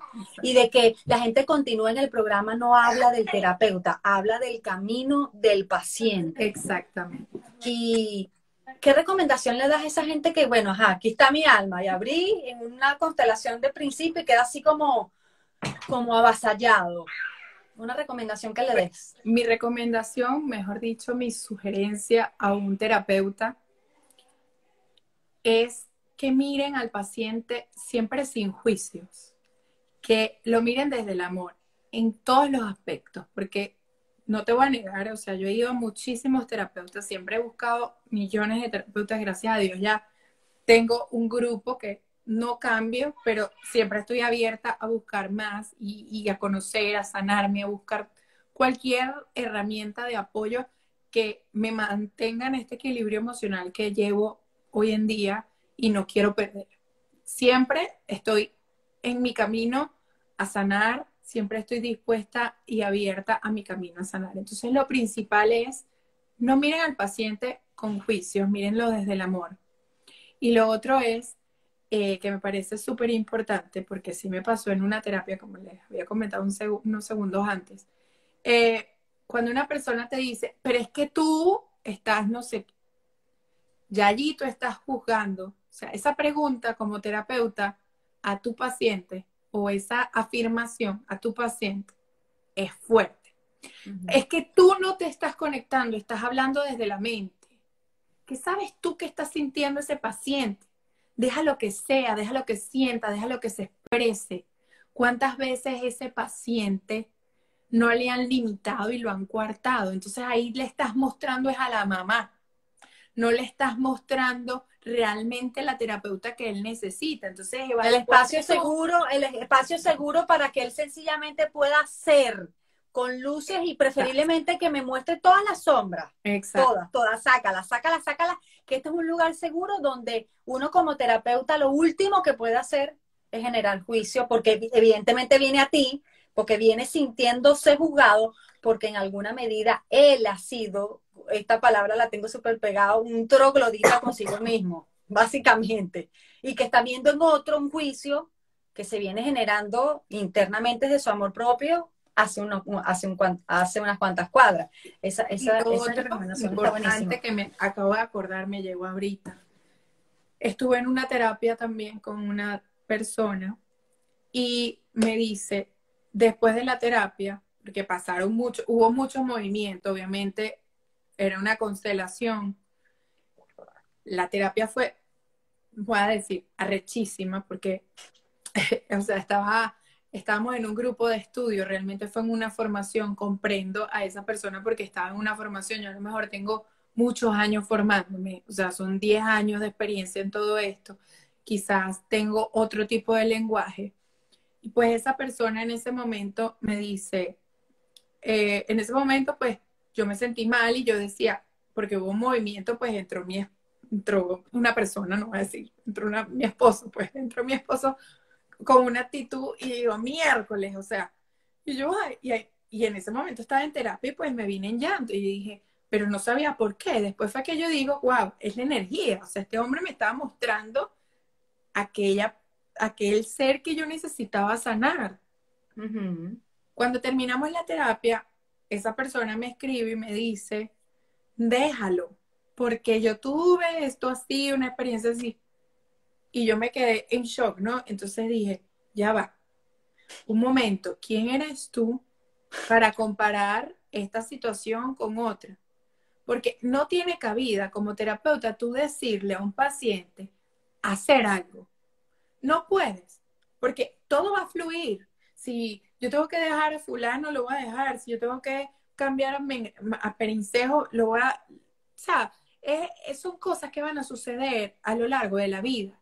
Y yo no puedo esperar cambiar a alguien o dejar a alguien para que algo fluya. O sea, porque uno tiene que ser consciente de que esas personas que llegan, que cuando estás haciendo un movimiento energético, la energía se va a manifestar. O sea, fíjate, ahorita vinieron los niños internos aquí a manifestarse. Vino el alma y la energía de, de las mascotas también a manifestarse, que de una forma u otra esas mascotas también forman parte de nuestro sistema. ¿Por qué? Porque hacen un llamado a esas pérdidas que han estado en nuestro sistema familiar, esos abortos, esas personas que no han sido reconocidas. Entonces, son tantas cosas que se mueven en una terapia que tú no puedes juzgar desde tu perspectiva a nivel personal, desde tu experiencia a nivel personal. Porque justamente después yo, una terapia no se analiza desde la mente, sino desde el corazón. Cuando yo veo, oye, pues mi, esposo llegó así, o sea, si él sabía que yo estaba haciendo una terapia, que me, estaba, me estaban tratando, o sea, porque estaba recho. Era lo que yo no entendía, ¿no? Entonces, después yo dije, claro, o sea, yo estaba trabajando la niña interna, un episodio de mi niñez, y que me vino a mostrar él. Ese, esa, esa figura que me castraba, que me, que me opacaba, que me quería comer. Yo dije, ¿qué ha hecho? El estímulo. Claro. en este lenguaje no se habla ahorita, yo no hablo de lenguaje espiritual, sino el lenguaje grosero, es que arrecho la manifestación de la energía. Entonces el campo cuántico te va a traer todo lo que, todo en, en el momento preciso. Entonces como terapeutas no podemos jugar, no podemos decir, no podemos asumir, no, no, tenemos que sentir y mirar si el paciente nos está diciendo desde el corazón. Me ha pasado en muchas terapias, a veces el paciente porque en las constelaciones familiares cuando no las hago estilo fluvial, sino las hago familiar, con objetos o plantillas, me dice, es que ella siente, pero porque tú le pones sexo, le digo yo. Pero a veces yo, no le pongas sexo porque no sabes quién es, pero espera. Y yo luego te digo quién es. Y cuando me doy cuenta, y miramos la plantilla y todo donde está anotado todos los colores y la cosa, ay, mira, pero que ese, ese eras tú, y mira, tú sabías que esa era tu energía. Entonces, qué bonito que el paciente sienta, ¿por qué lo juzgas? O sea, déjalo sentir, déjalo que él se exprese, déjalo que diga, que sienta. Eso es lo más bonito, porque cuando estamos en terapia afloran nuestros deseos más grandes del corazón, nuestras heridas más grandes que están guardadas en ese subconsciente, en ese plexo solar. Entonces, coño, o sea, como terapeuta lo más bonito es dejar que el paciente se exprese. Y sin y que no sienta y que exactamente eso para que él pueda reforzarse. Correcto, sobre, sobre todo porque en estos días, hoy estaba escribiendo un post con respecto justo a Quirón, que hoy cumple como tres, tres, tres meses de nacido, pues yo lo tengo hace dos, un, un mes y medio, y una de las cosas que yo escribía porque estoy consciente del, tema de las pérdidas y eso es algo que me ha tenido demasiado emocional porque me doy cuenta que yo tengo mi tema con el hogar y con los hijos. O sea, ese es como mi talón de Aquiles. Porque obviamente cualquiera puede decir, claro, pero quien como mamá no es con los hijos, no. Si en condiciones normales la gente tiene su, su cosita, yo tengo el plus, porque evidentemente estoy muy, mucho más emocional, no sé cuánto, yo podría echarles mi cuento, pero bueno, no se trata de mí. Lo cierto fue que yo escribiendo eso esta mañana, tratando de hacer un poco de journaling, me di cuenta que, que esa, esa, esa energía de la mascota realmente es una prueba de amor, como dirían en Tao absoluta, porque es cierto que el amor en alguna medida es ausencia de juicio y la mascota no te enjuicia ni siquiera porque le metiste un zapatazo para que no hiciera pipí donde no le corresponde. Se aleja como cinco minutos porque sabe, coño, este tarado conmigo. Y te ve así de reojo y se queda calladito y te pone una pose manipuladora para que diga, bueno, sí, me regañaste, estoy aquí. pero a los cinco minutos lo tienes otra vez al lado, sacándote la lengua, moviéndote la cola, queriendo que tú lo abraces. O sea, y yo decía esta mañana, si en alguna medida todos pudiéramos soltar los juicios y los egos y mirar al amor desde ese lugar. Claro, yo mirando como hipotéticamente y yo decía, es un poco un pensamiento utópico porque hasta yo misma he caído en eso y digo, para eso están ellos. Y qué grande es el hecho de, primero que, bueno, tú lo sabes, a nivel de constelación, el hecho de adoptar ya tiene un componente, o sea, demasiado heavy, por un lado, y por otro, que eh, está en el tema del equilibrio, porque yo no, yo no hubiera aceptado adoptar si yo no tuviera algo como una pérdida que tuviera que compensar. Por eso él llegó también y se adaptó totalmente al jefe de la manada, que él sabe que Carlos es el papá, que yo soy la mamá. Y yo esto, obviamente lo he dicho como bajito para gente que sé que me entiende este lenguaje. Pero cuando a mí me llamaron, mi esposo, para decirme que nos habían aprobado la solicitud de adopción, a mí literalmente me empezaron a doler las caderas.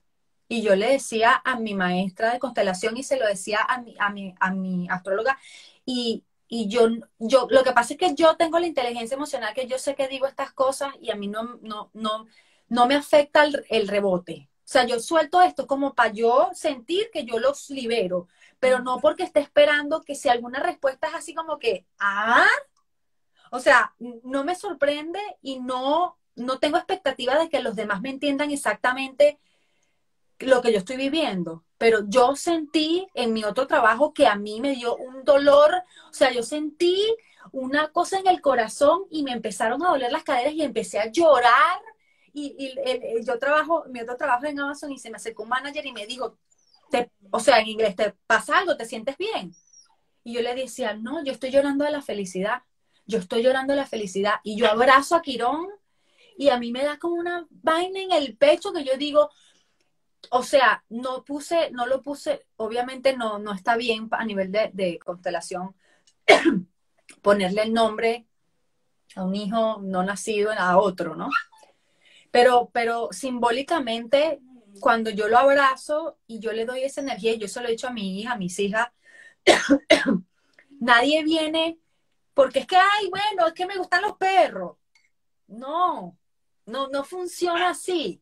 El que tiene facilidad con los perros y que tiene esa necesidad de vocación, porque aparte de paso, hay un tema en que cuando lo compras y lo adoptas distinto, viene a otro lugar.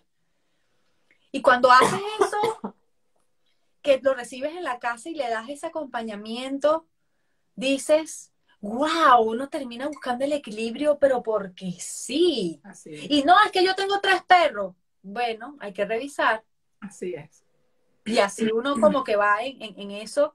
Y, lo estoy comentando como, como para parte de complementar que, que la energía es absolutamente sabia e indiscutible. Que trabaja sola, porque fíjate, es algo tan sencillo como que muchas personas no entienden, para más o menos dejarlo explícito acá, porque quizás nos van a ver muchas personas que no saben que es una terapia energética. Entonces dicen, pero ¿qué será eso?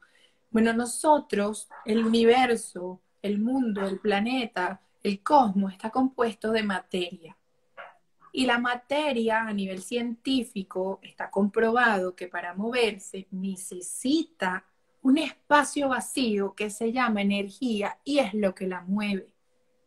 Eso está comprobado a nivel científico, eso se llama, mm, se me fue el nombre, pero ustedes pueden buscar en internet, en Google, como ahora todos lo buscamos en Google porque nos encanta. Allí pueden buscar se descubrió científicamente la existencia de la chispa divina. Y allí les va a salir el nombre científico, eso se llama. Hoy se me fue el nombre, pero es. Ya te va a llegar, ya te va a llegar. Lo tengo en la punta, pero. Eh, tú sigue, tú sigue, te viene. Tú sabes. Entonces, está comprobado a nivel científico que esa chispa divina existe, que sí tenemos ese espacio vacío, todos los seres humanos allí, que se llama energía. Y ese pequeño espacio vacío es, esa, es ese foquito de luz que se desprende de la fuente de Dios, del gran espíritu, y viene acá a darle vida a este cuerpo, a darle energía a este cuerpo, a darle movimiento a este cuerpo. Entonces, si eso está comprobado científicamente, si sabemos que la energía existe, ¿por qué una terapia energética no nos va a contribuir? Entonces, fíjense que si estamos compuestos, nuestro cuerpo está compuesto de energía, imagínense todos los beneficios y equilibrio que nos puede otorgar una terapia energética. Entonces, ya, con, ya, nada más al mirar esto, pues sabemos que vamos a mantener el equilibrio, vamos a mantenernos en, una, en un estado de felicidad constante y armonía constante con el todo. Esta tarde yo venía eh, en el camino de buscar a mi hijo al colegio y no sé, el GPS me mandó por unos lugares, no sé, unos lugares raros. Y habían unas casas que no eran tan bonitas, o sea, estaban un poco deterioradas, ¿no? Y yo decía, ¿cómo puedo yo mirar tanta belleza en tan pocas cosas que la gente no la ve? Muchos hubiesen dicho, estas casas tan feas, o estas casas, ay, no, que suena tan feo.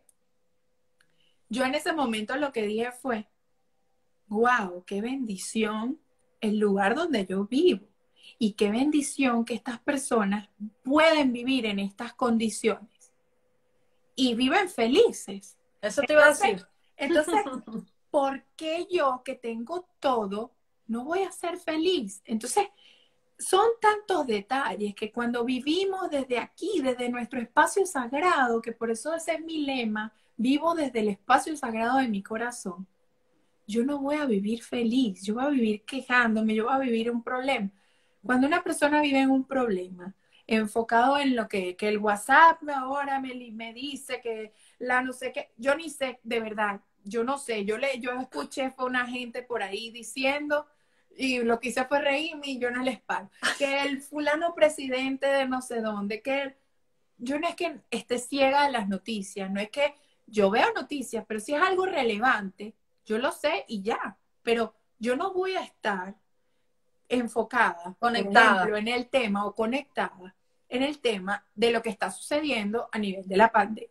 Ay, que el miedo, ay, que no voy a salir, ay, que el tapaboca, ay, que no. Yo veía gente que a diario, a diario veía las estadísticas. Y, en el día se metía tres veces, porque es que cambió. Ahora son no sé cuántos. Entonces, entonces es el tema, es el tema que a mí me, de verdad, no lo juzgo, pero a veces no comprendo cómo una persona no puede identificar. Sé que es su proceso y todo lo demás, pero no puedes identificar que estás viviendo en un pánico que te crearon, que te están programando para ese miedo y que no te vas a morir del COVID, sino te vas a morir de miedo.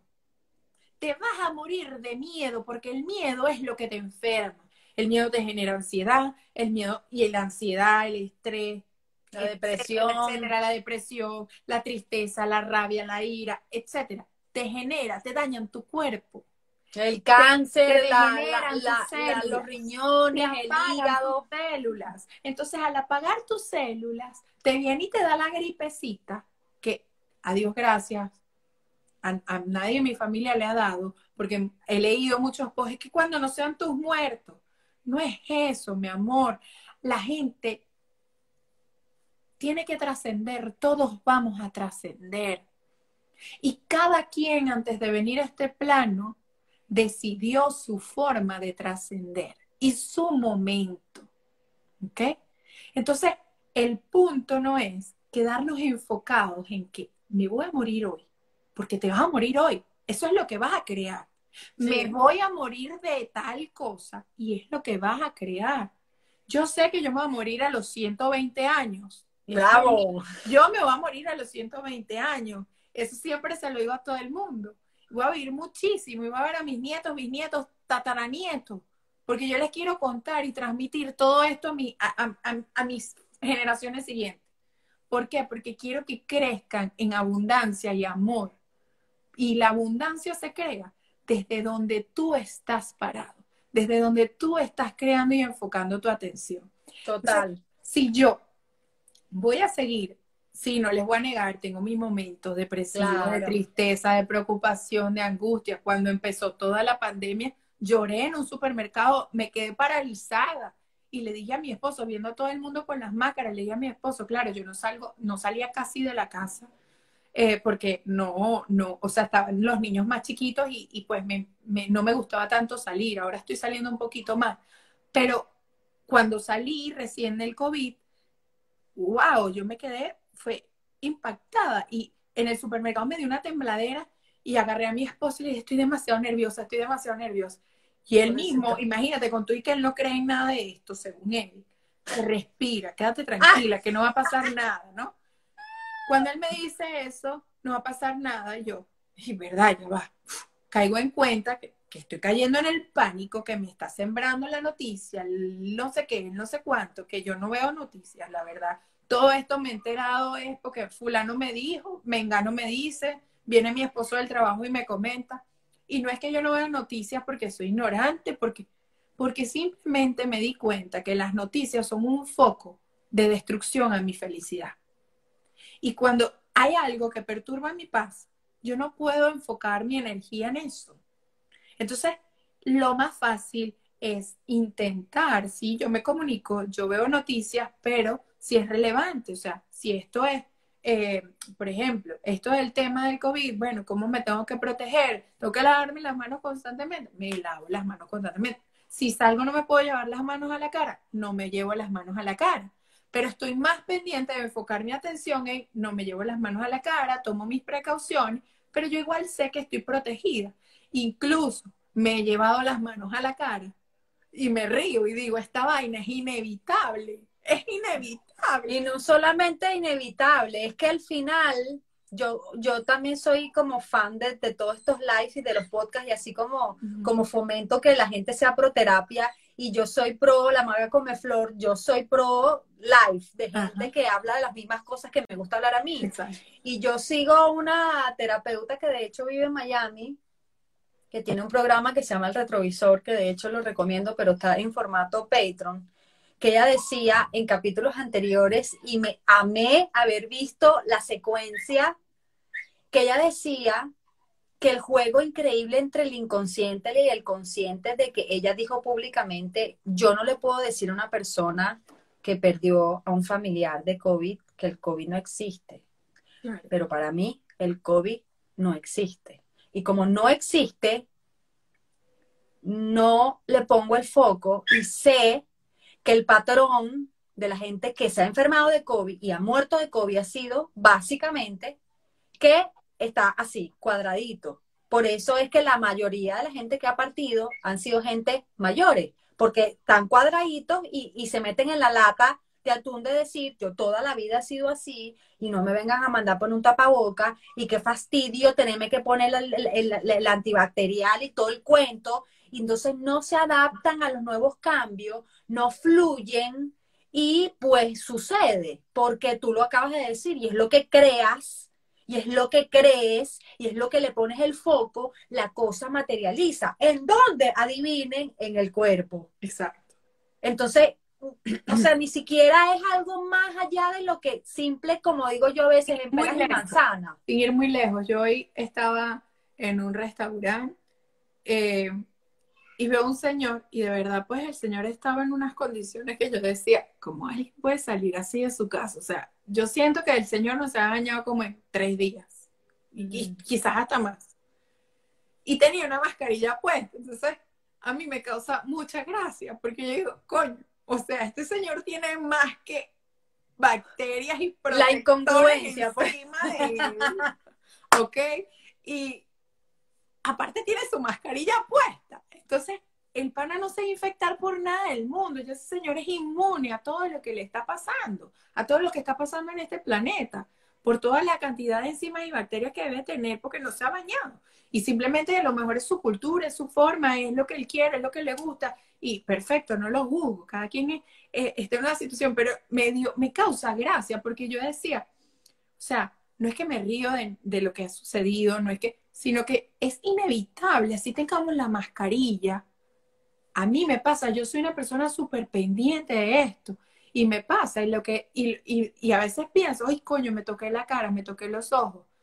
Ay, pero yo estoy protegida por Dios y mi cuerpo es sano. Ahí mismo, yo soy sana, yo soy sana, yo soy sana. incluso, incluso lo cómico que, lo, incluso lo cómico que te iba a comentar de ese episodio con, con, la, con la terapeuta, es que eso fue, ponte, el programa fue en septiembre. Bueno, hace nada, hace, te estoy hablando la semana pasada, hizo un programa especial de Soul, que ya yo también lo recomendé por el tema de los niveles, todo, todo el cuento. Y ella dice, bueno, ustedes saben que por redes salí poco en diciembre porque ella tenía, ella también hace regresiones y tenía una maestría en regresiones, no sé cuánto, echa el cuento, recomiendo unos libros y tal. Y dicen, y yo tenía todo planificado para mis vacaciones, porque incluso los episodios del retrovisor los dejaron grabados para cada una poder hacer sus vidas con sus respectivos maridos y esposos y hijos. Y se rejuntaron de nuevo como para que, ah, este es el primer programa que grabamos este año y, ella está dando la explicación, ya yo sabía el cuento porque yo aparte la sigo por redes sociales también, y ella dice, bueno, lo voy a decir aquí porque bueno, al final ya, ya muchos de ustedes deben saber que aquí no saben qué, que, que incluso en el, en el episodio pasado dijo que le, había que le causaba alergia el antibacterial porque ella decía, el inconsciente me está diciendo, ¿cómo es eso que tú del consciente dices que tú no crees en el COVID pero usas la máscara y te echas antibacterial y una cosa paranoia? O sea, no estoy entendiendo ¿Cómo, cómo, ¿Cómo estás jugando tú con eso que tú crees y lo creas? Ok, ella dice, yo lo uso básicamente para cumplir con la gente de afuera, no por mí.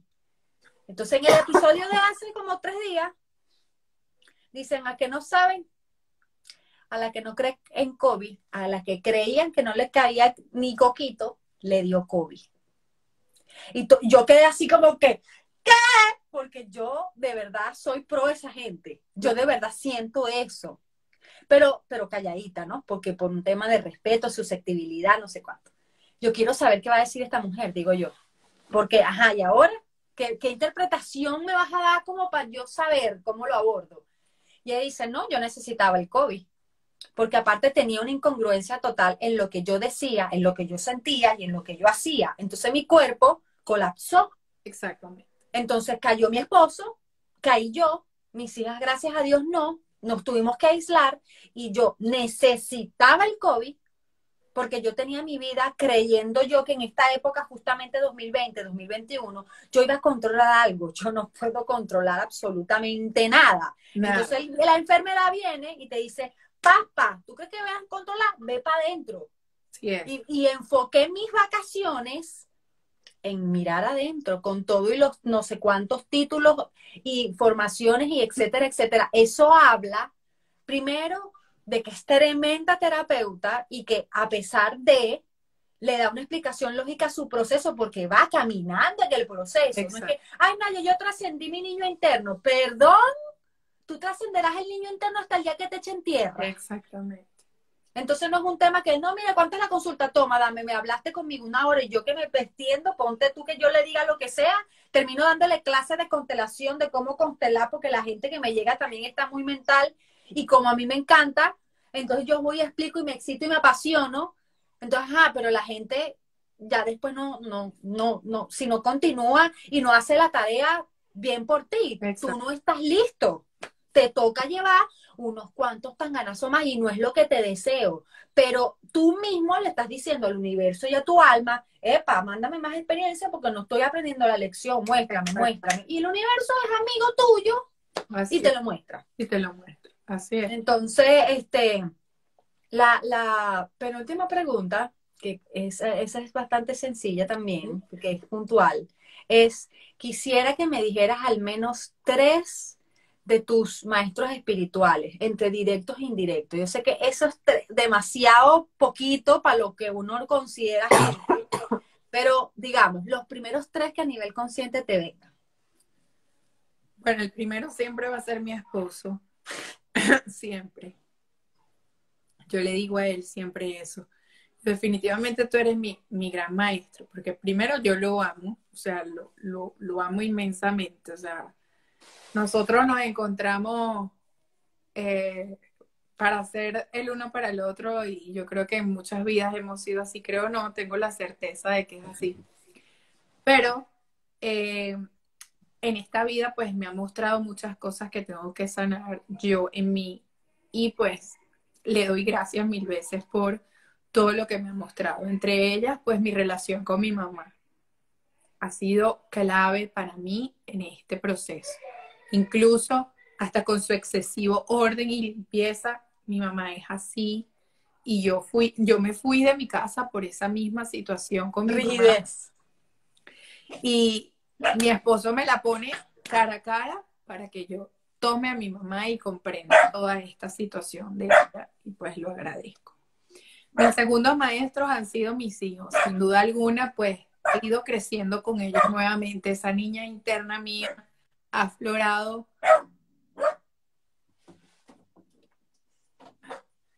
Ha aflorado infinita. No, no, no fue por el que me callé, sino por sentimientos. Eh, pero mi niña interna ha aflorado muchísimo desde que los tengo a ellos. Ha sido mágico y maravilloso el poder eh, crecer con ellos, el poder sanar muchas situaciones que me han venido a mostrar, incluso sin querer lo, lo hice con ellos o repetí ciertas historias, no de tal manera, pero sí, sí podía ser de esa forma y, yo misma logré darme cuenta y transformé todo ese sentir en algo bueno y, y pues le doy gracias a ellos por llegar para mostrarme que yo tenía que sanar en mí todas esas tonterías que uno juzga como, como hijo a veces a los padres y realmente nuestros padres lo hicieron de la forma que lo hicieron y fue perfecto para nosotros. O sea, no hay nada que juzgar, sino mucho que agradecer. Yo le agradezco a mi madre, por ejemplo, siempre se lo he dicho, yo le agradezco a mi mamá el haberme enseñado a cocinar. Y mi mamá no es la mejor cocinera. Mi mamá odia la cocina. Yo la amo y la amo gracias a mi mamá. Le preparo los platos más deliciosos a mis hijos gracias a mi mamá. Entonces, nada que reprochar a mamá cuando reventaba las ollas en la casa porque no quería cocinar, sino mucho que agradecer. Entonces eso es lo que tenemos que mirar, que todo eso malo que nos muestra el otro, o no malo, no tan bueno, claro. es una oportunidad. Nuestra oportunidad para trascender y Correcto. crecer. Correcto. Ahora, esas. Ah, te falta uno. Sí. Ajá. Dos voy a nombrar. Ok. Y voy a nombrar una gran amiga que quiero muchísimo, es mi comadre, es la madrina de mis hijos, madrina no de bautizo, Simbólica. mi bautizo espiritual, Ujú. lo que, eh, mi, mi símbolo, el símbolo que yo quiero transmitir a mis hijos de lo que es una madrina, es una de mis mejores amigas, es una de mis mm, confidentes y acompañantes en todos estos procesos. Se llama Francelis González, eh, eh, es maquilladora, se llama Maquillateli su cuenta, la pueden seguir, es la mejor maquilladora que he conocido.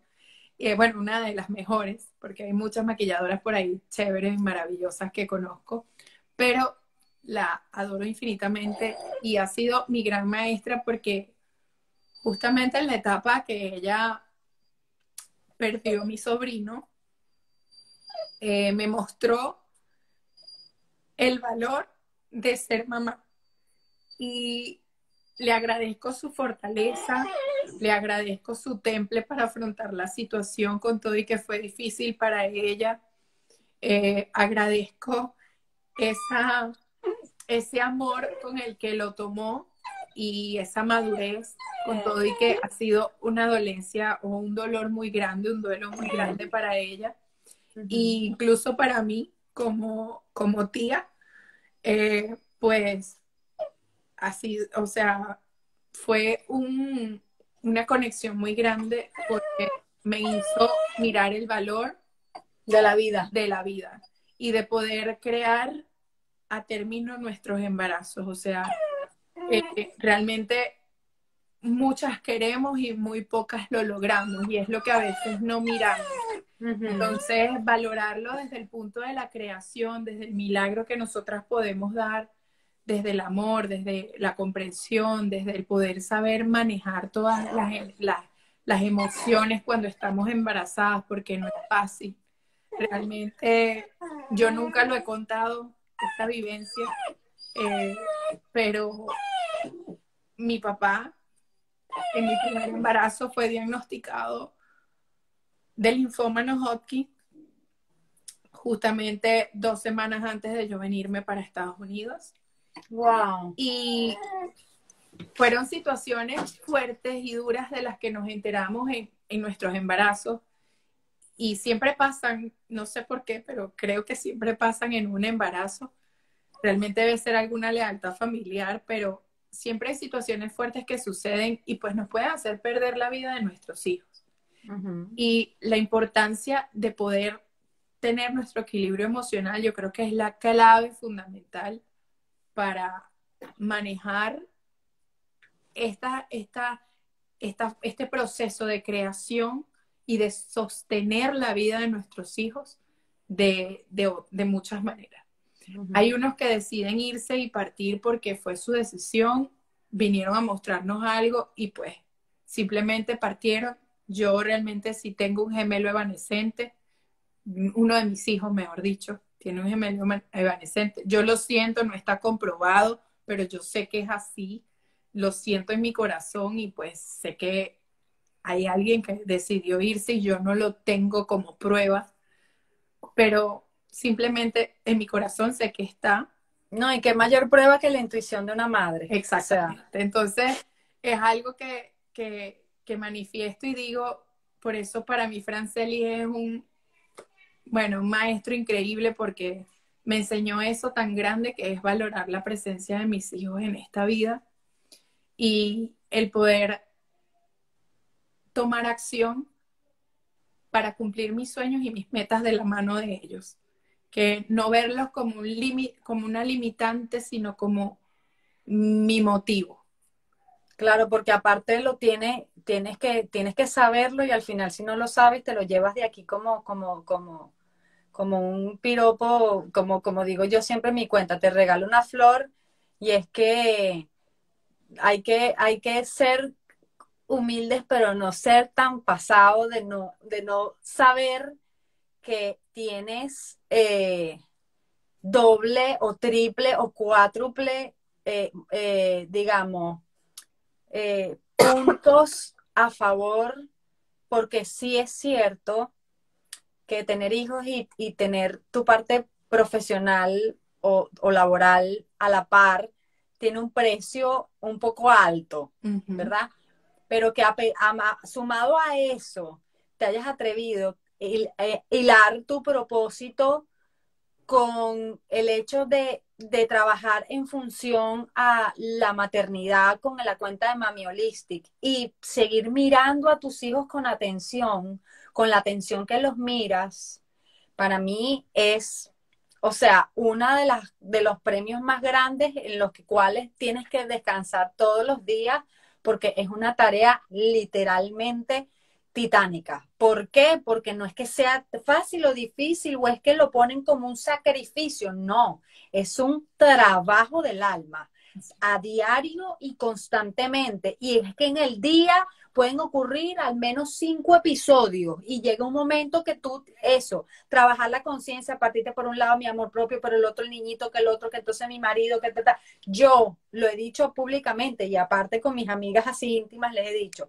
yo no he tomado la firme decisión de ponerme al servicio del, del cosmos y decir, quiero volver a ser mamá porque me puse un aparato básicamente porque yo dije, fui mamá muy joven y una de las cosas que dije, la próxima vez que quiera abrirme, quiero intentar controlar el asunto, que yo sé que no voy a controlar nada porque mi astróloga me mandó, me mandó un, bebé con un, con un aparato en la mano y que sé que si vienen esas condiciones, prepárense porque, o sea, abrir mi corazón de todo porque si vienen esas condiciones que definitivamente tienen que venir, estoy casada, estoy felizmente casada, no me cierro a nada, y evidentemente la necesidad salió por Quirón, o sea, él vino así como, ajá, miren, yo estoy aquí y vengo a, a saldar algunas cuentas aquí y aparte, bueno, vengo a hacer el camino para que veas si te gusta pararte a las tantas horas de la mañana, dame la comida y sacame a pasear, que a él yo le puedo dar la comida y soltarlo, pero un bebé depende de ti exclusivamente hasta cierto tiempo porque él no camina, ellos nacen y caminan y bueno, a la buena. Entonces, eso, eso era algo que quería decirte porque evidentemente tiene un atributo y, una cosa es que tú te lo digas porque bueno, el, el, trabajo del amor propio pasa eso, pero uno como que a veces anda así como necesitando esa, esa gente que, que, que, bueno, que alimenta, sí, puede ser el ego lo que sea, pero sobre todo esto es un mensaje para, para tu alma de que estás en el camino correcto, te lo mandaron a decir no sé quién, pero te, estás en el camino correcto, estás haciendo una labor maravillosa, toda la historia tiene obviamente una razón de ser. Esos chamos son unos afortunados del planeta Tierra porque aparte fueron inteligentes hasta en el momento que eligieron venir a través de ti, porque el chamo que viene para una mamá que está en ese nivel de conciencia, eh, tiene grandes propósitos para su vida. Definitivamente así es.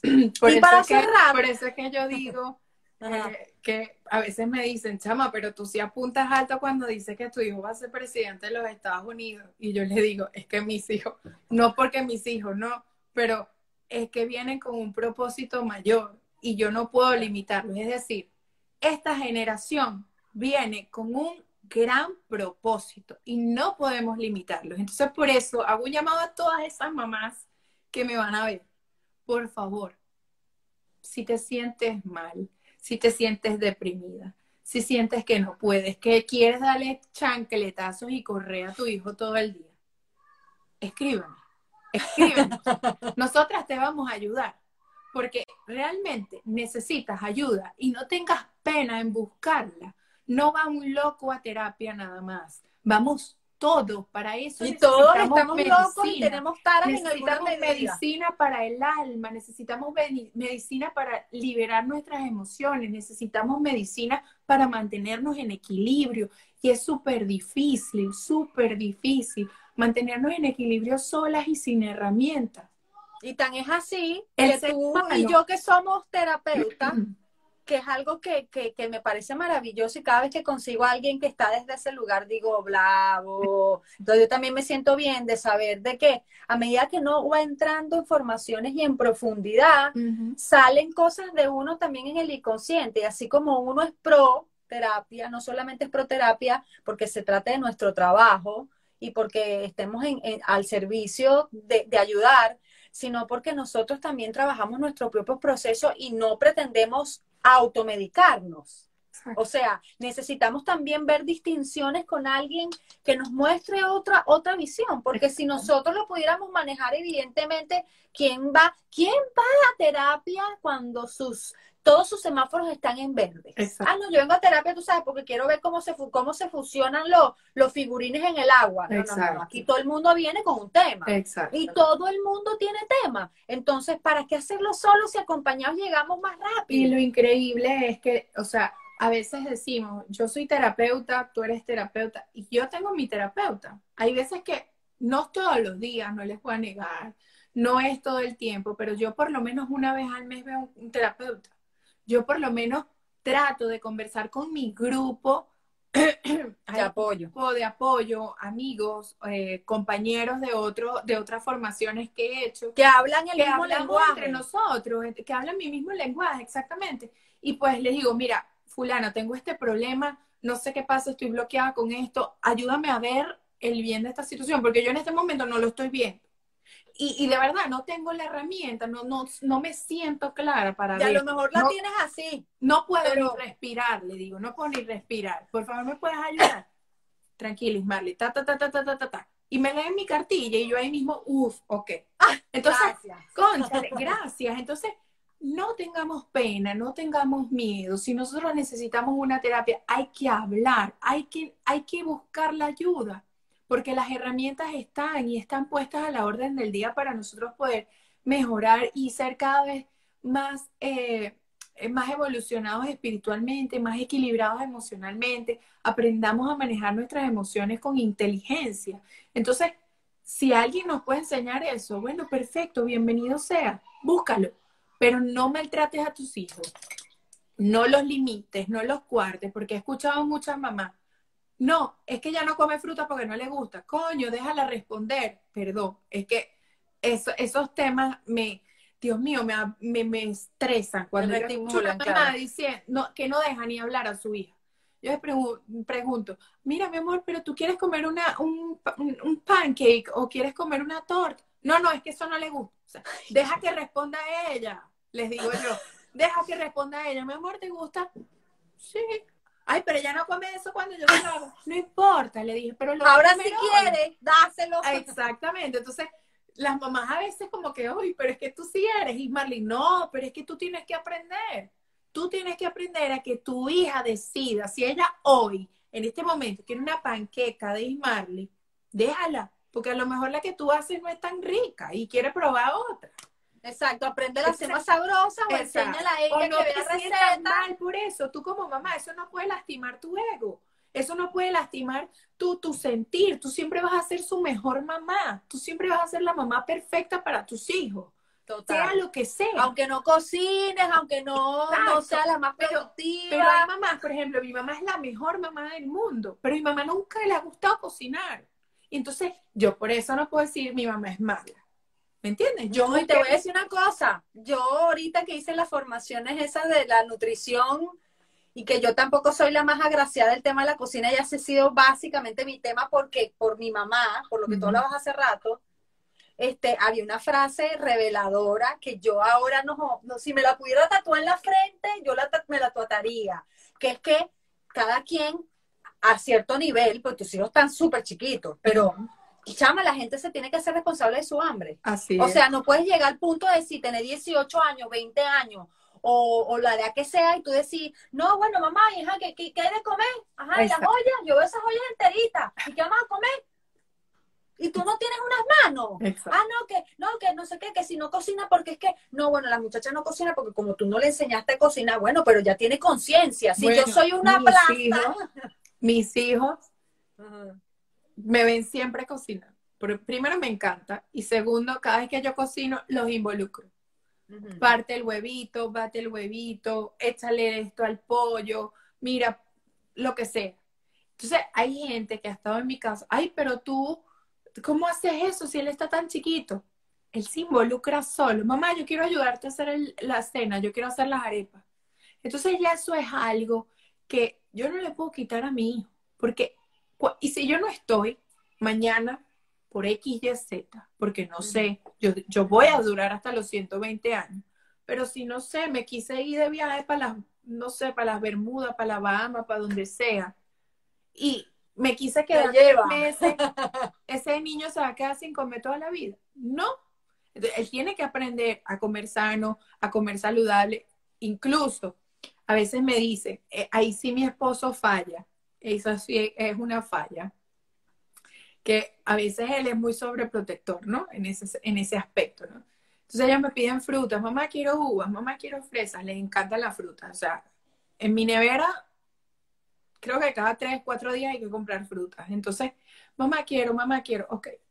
Miguel Ángel, te serví fresas hace una hora. ¿Usted sabe dónde están sus fresas? Están a su alcance, ¿verdad? Vaya y busque sus fresas y él va y busca su fresa. Entonces mi esposa me dice, ay, pero búscaselas y pícaselas. Mi amor, yo no estoy. Y si yo no estoy, o si estoy lavando, o si estoy limpiando el piso, voy a ir con las manos llenas de cloro a picarle la fresa. O sea, no tiene sentido. O sea, entonces eh, hay cosas que ellos pueden hacer como hay otras que no. Y pues paso a paso ellos irán evolucionando y aprendiendo otras cosas. Pero y se crean, y se crean, como tú dices, al final se crean hombres independientes que terminan buscándose mujeres realmente compañeras y no su cachifa. Exactamente. Entonces no buscan ni hacen sentir a la mujer como su cachifa. No, tampoco el punto es de que son, o sea, el punto es de que son tan independientes que no dependen de nadie para ellos ser felices, porque van a manifestar su felicidad y su armonía de todas las formas. y buscan la pareja no desde la necesidad de que, bueno, me fui donde mi mamá y ahora aquí me va a hacer lo que me hace mi mamá. Y si no se parece a mi mamá, entonces me toca buscar una mujer que cocine como mi mamá. porque se consiguen una que no.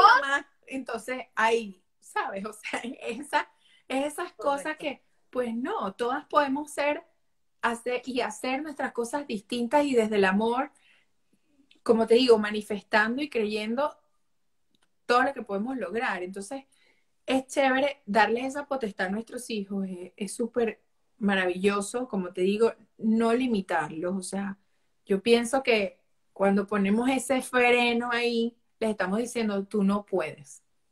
Y somos padres castradoras después. no hay nadie en esta casa que haga las cosas como las hago yo. Entonces, y no solamente eso, que hay que hacerlas no solamente como, como, cuándo y como uno las hace, porque si tú le dices al muchacho, prepárate un sándwich, el chamo primero pone la mermelada y después la mantequilla, que no es así. Exacto. Ven, yo te lo hago. Yo, exacto, exacto. O sea, es, lee el tema. Entonces, ahora, Ajá.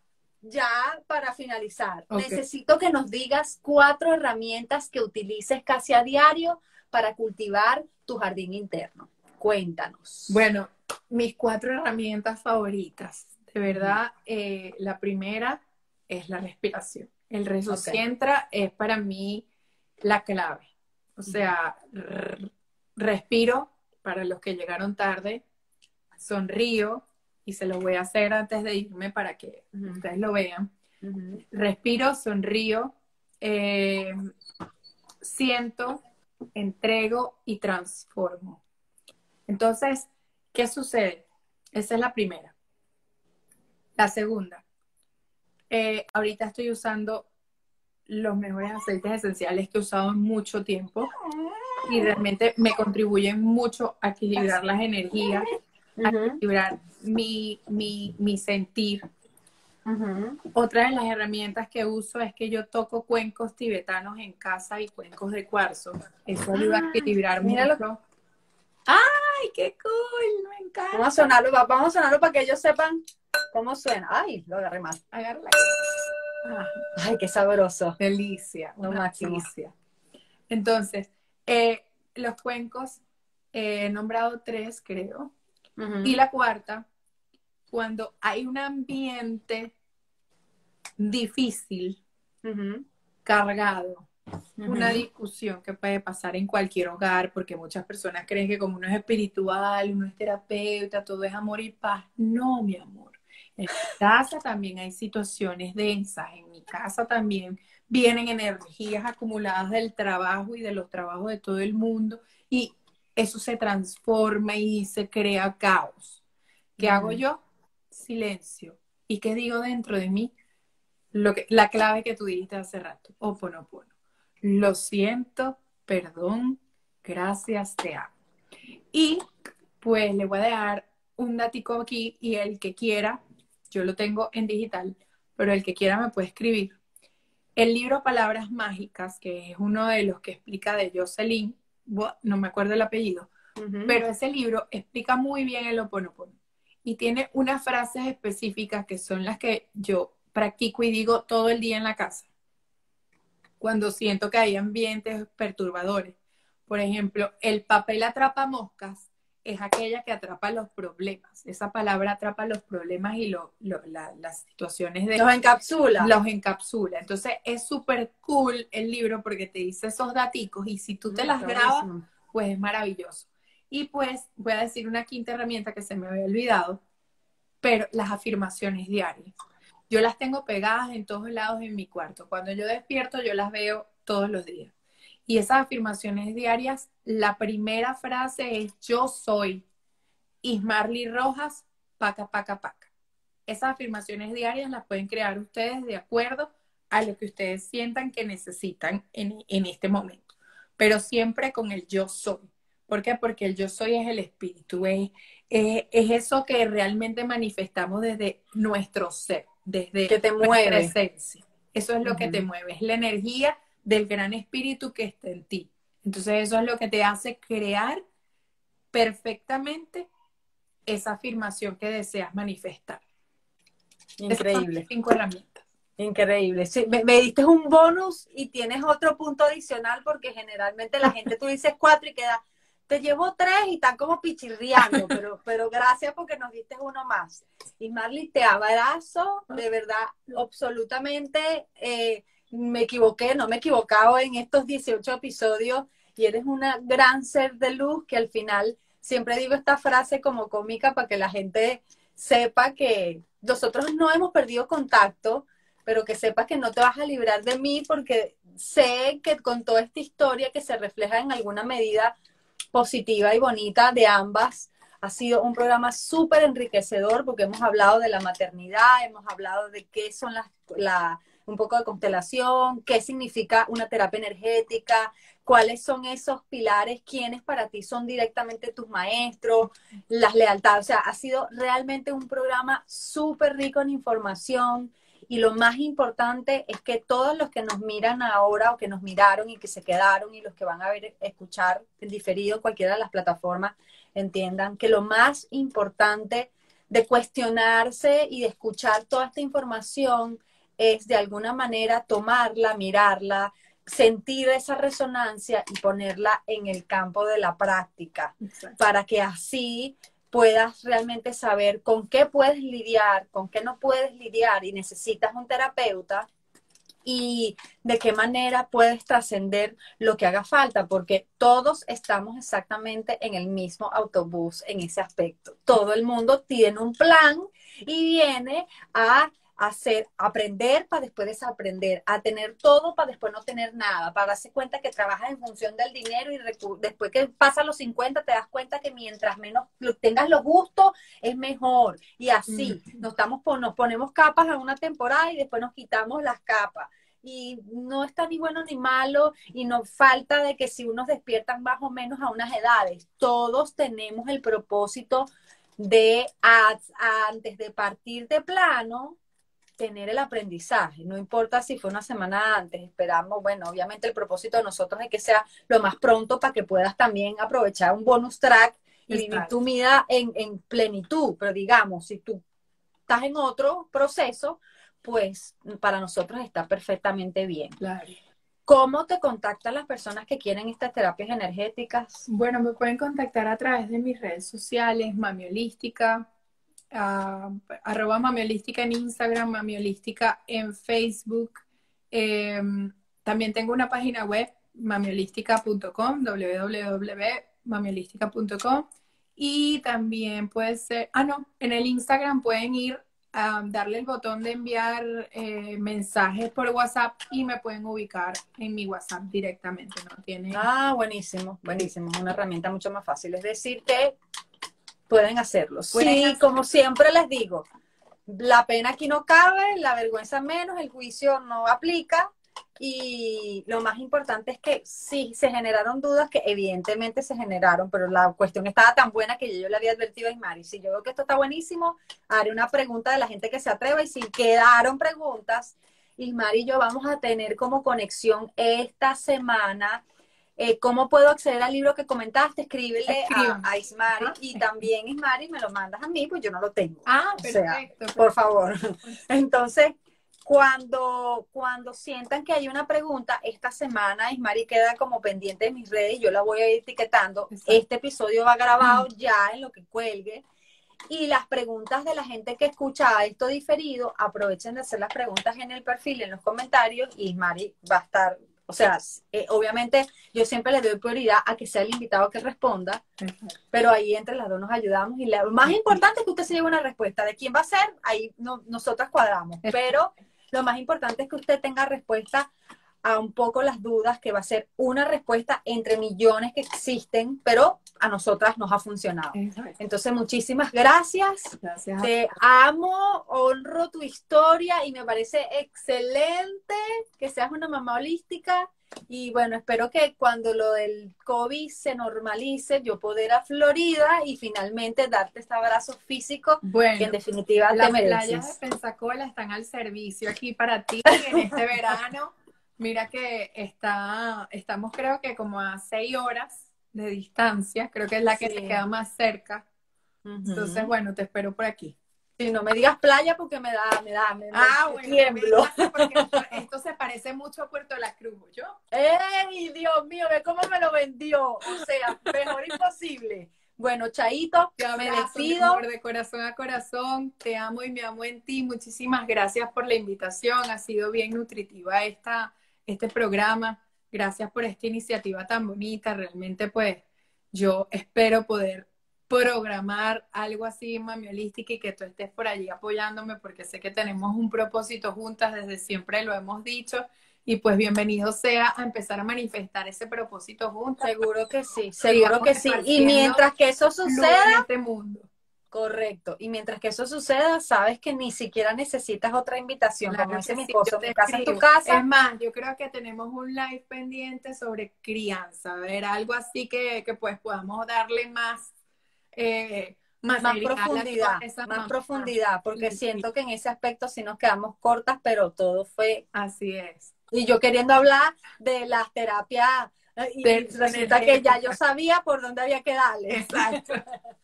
Dale, pues Chaito, que pasen feliz Chao, fin de semana, besos a tus chamos, Gracias. saludos a tu esposo, gracias porque sí. tu esposo hizo la guardia como tenía que ser. Sí, así Y, es. y bueno, les mando muchos cariños a los seguidores. Un fuerte abrazo. Bye bye. Bye, bye.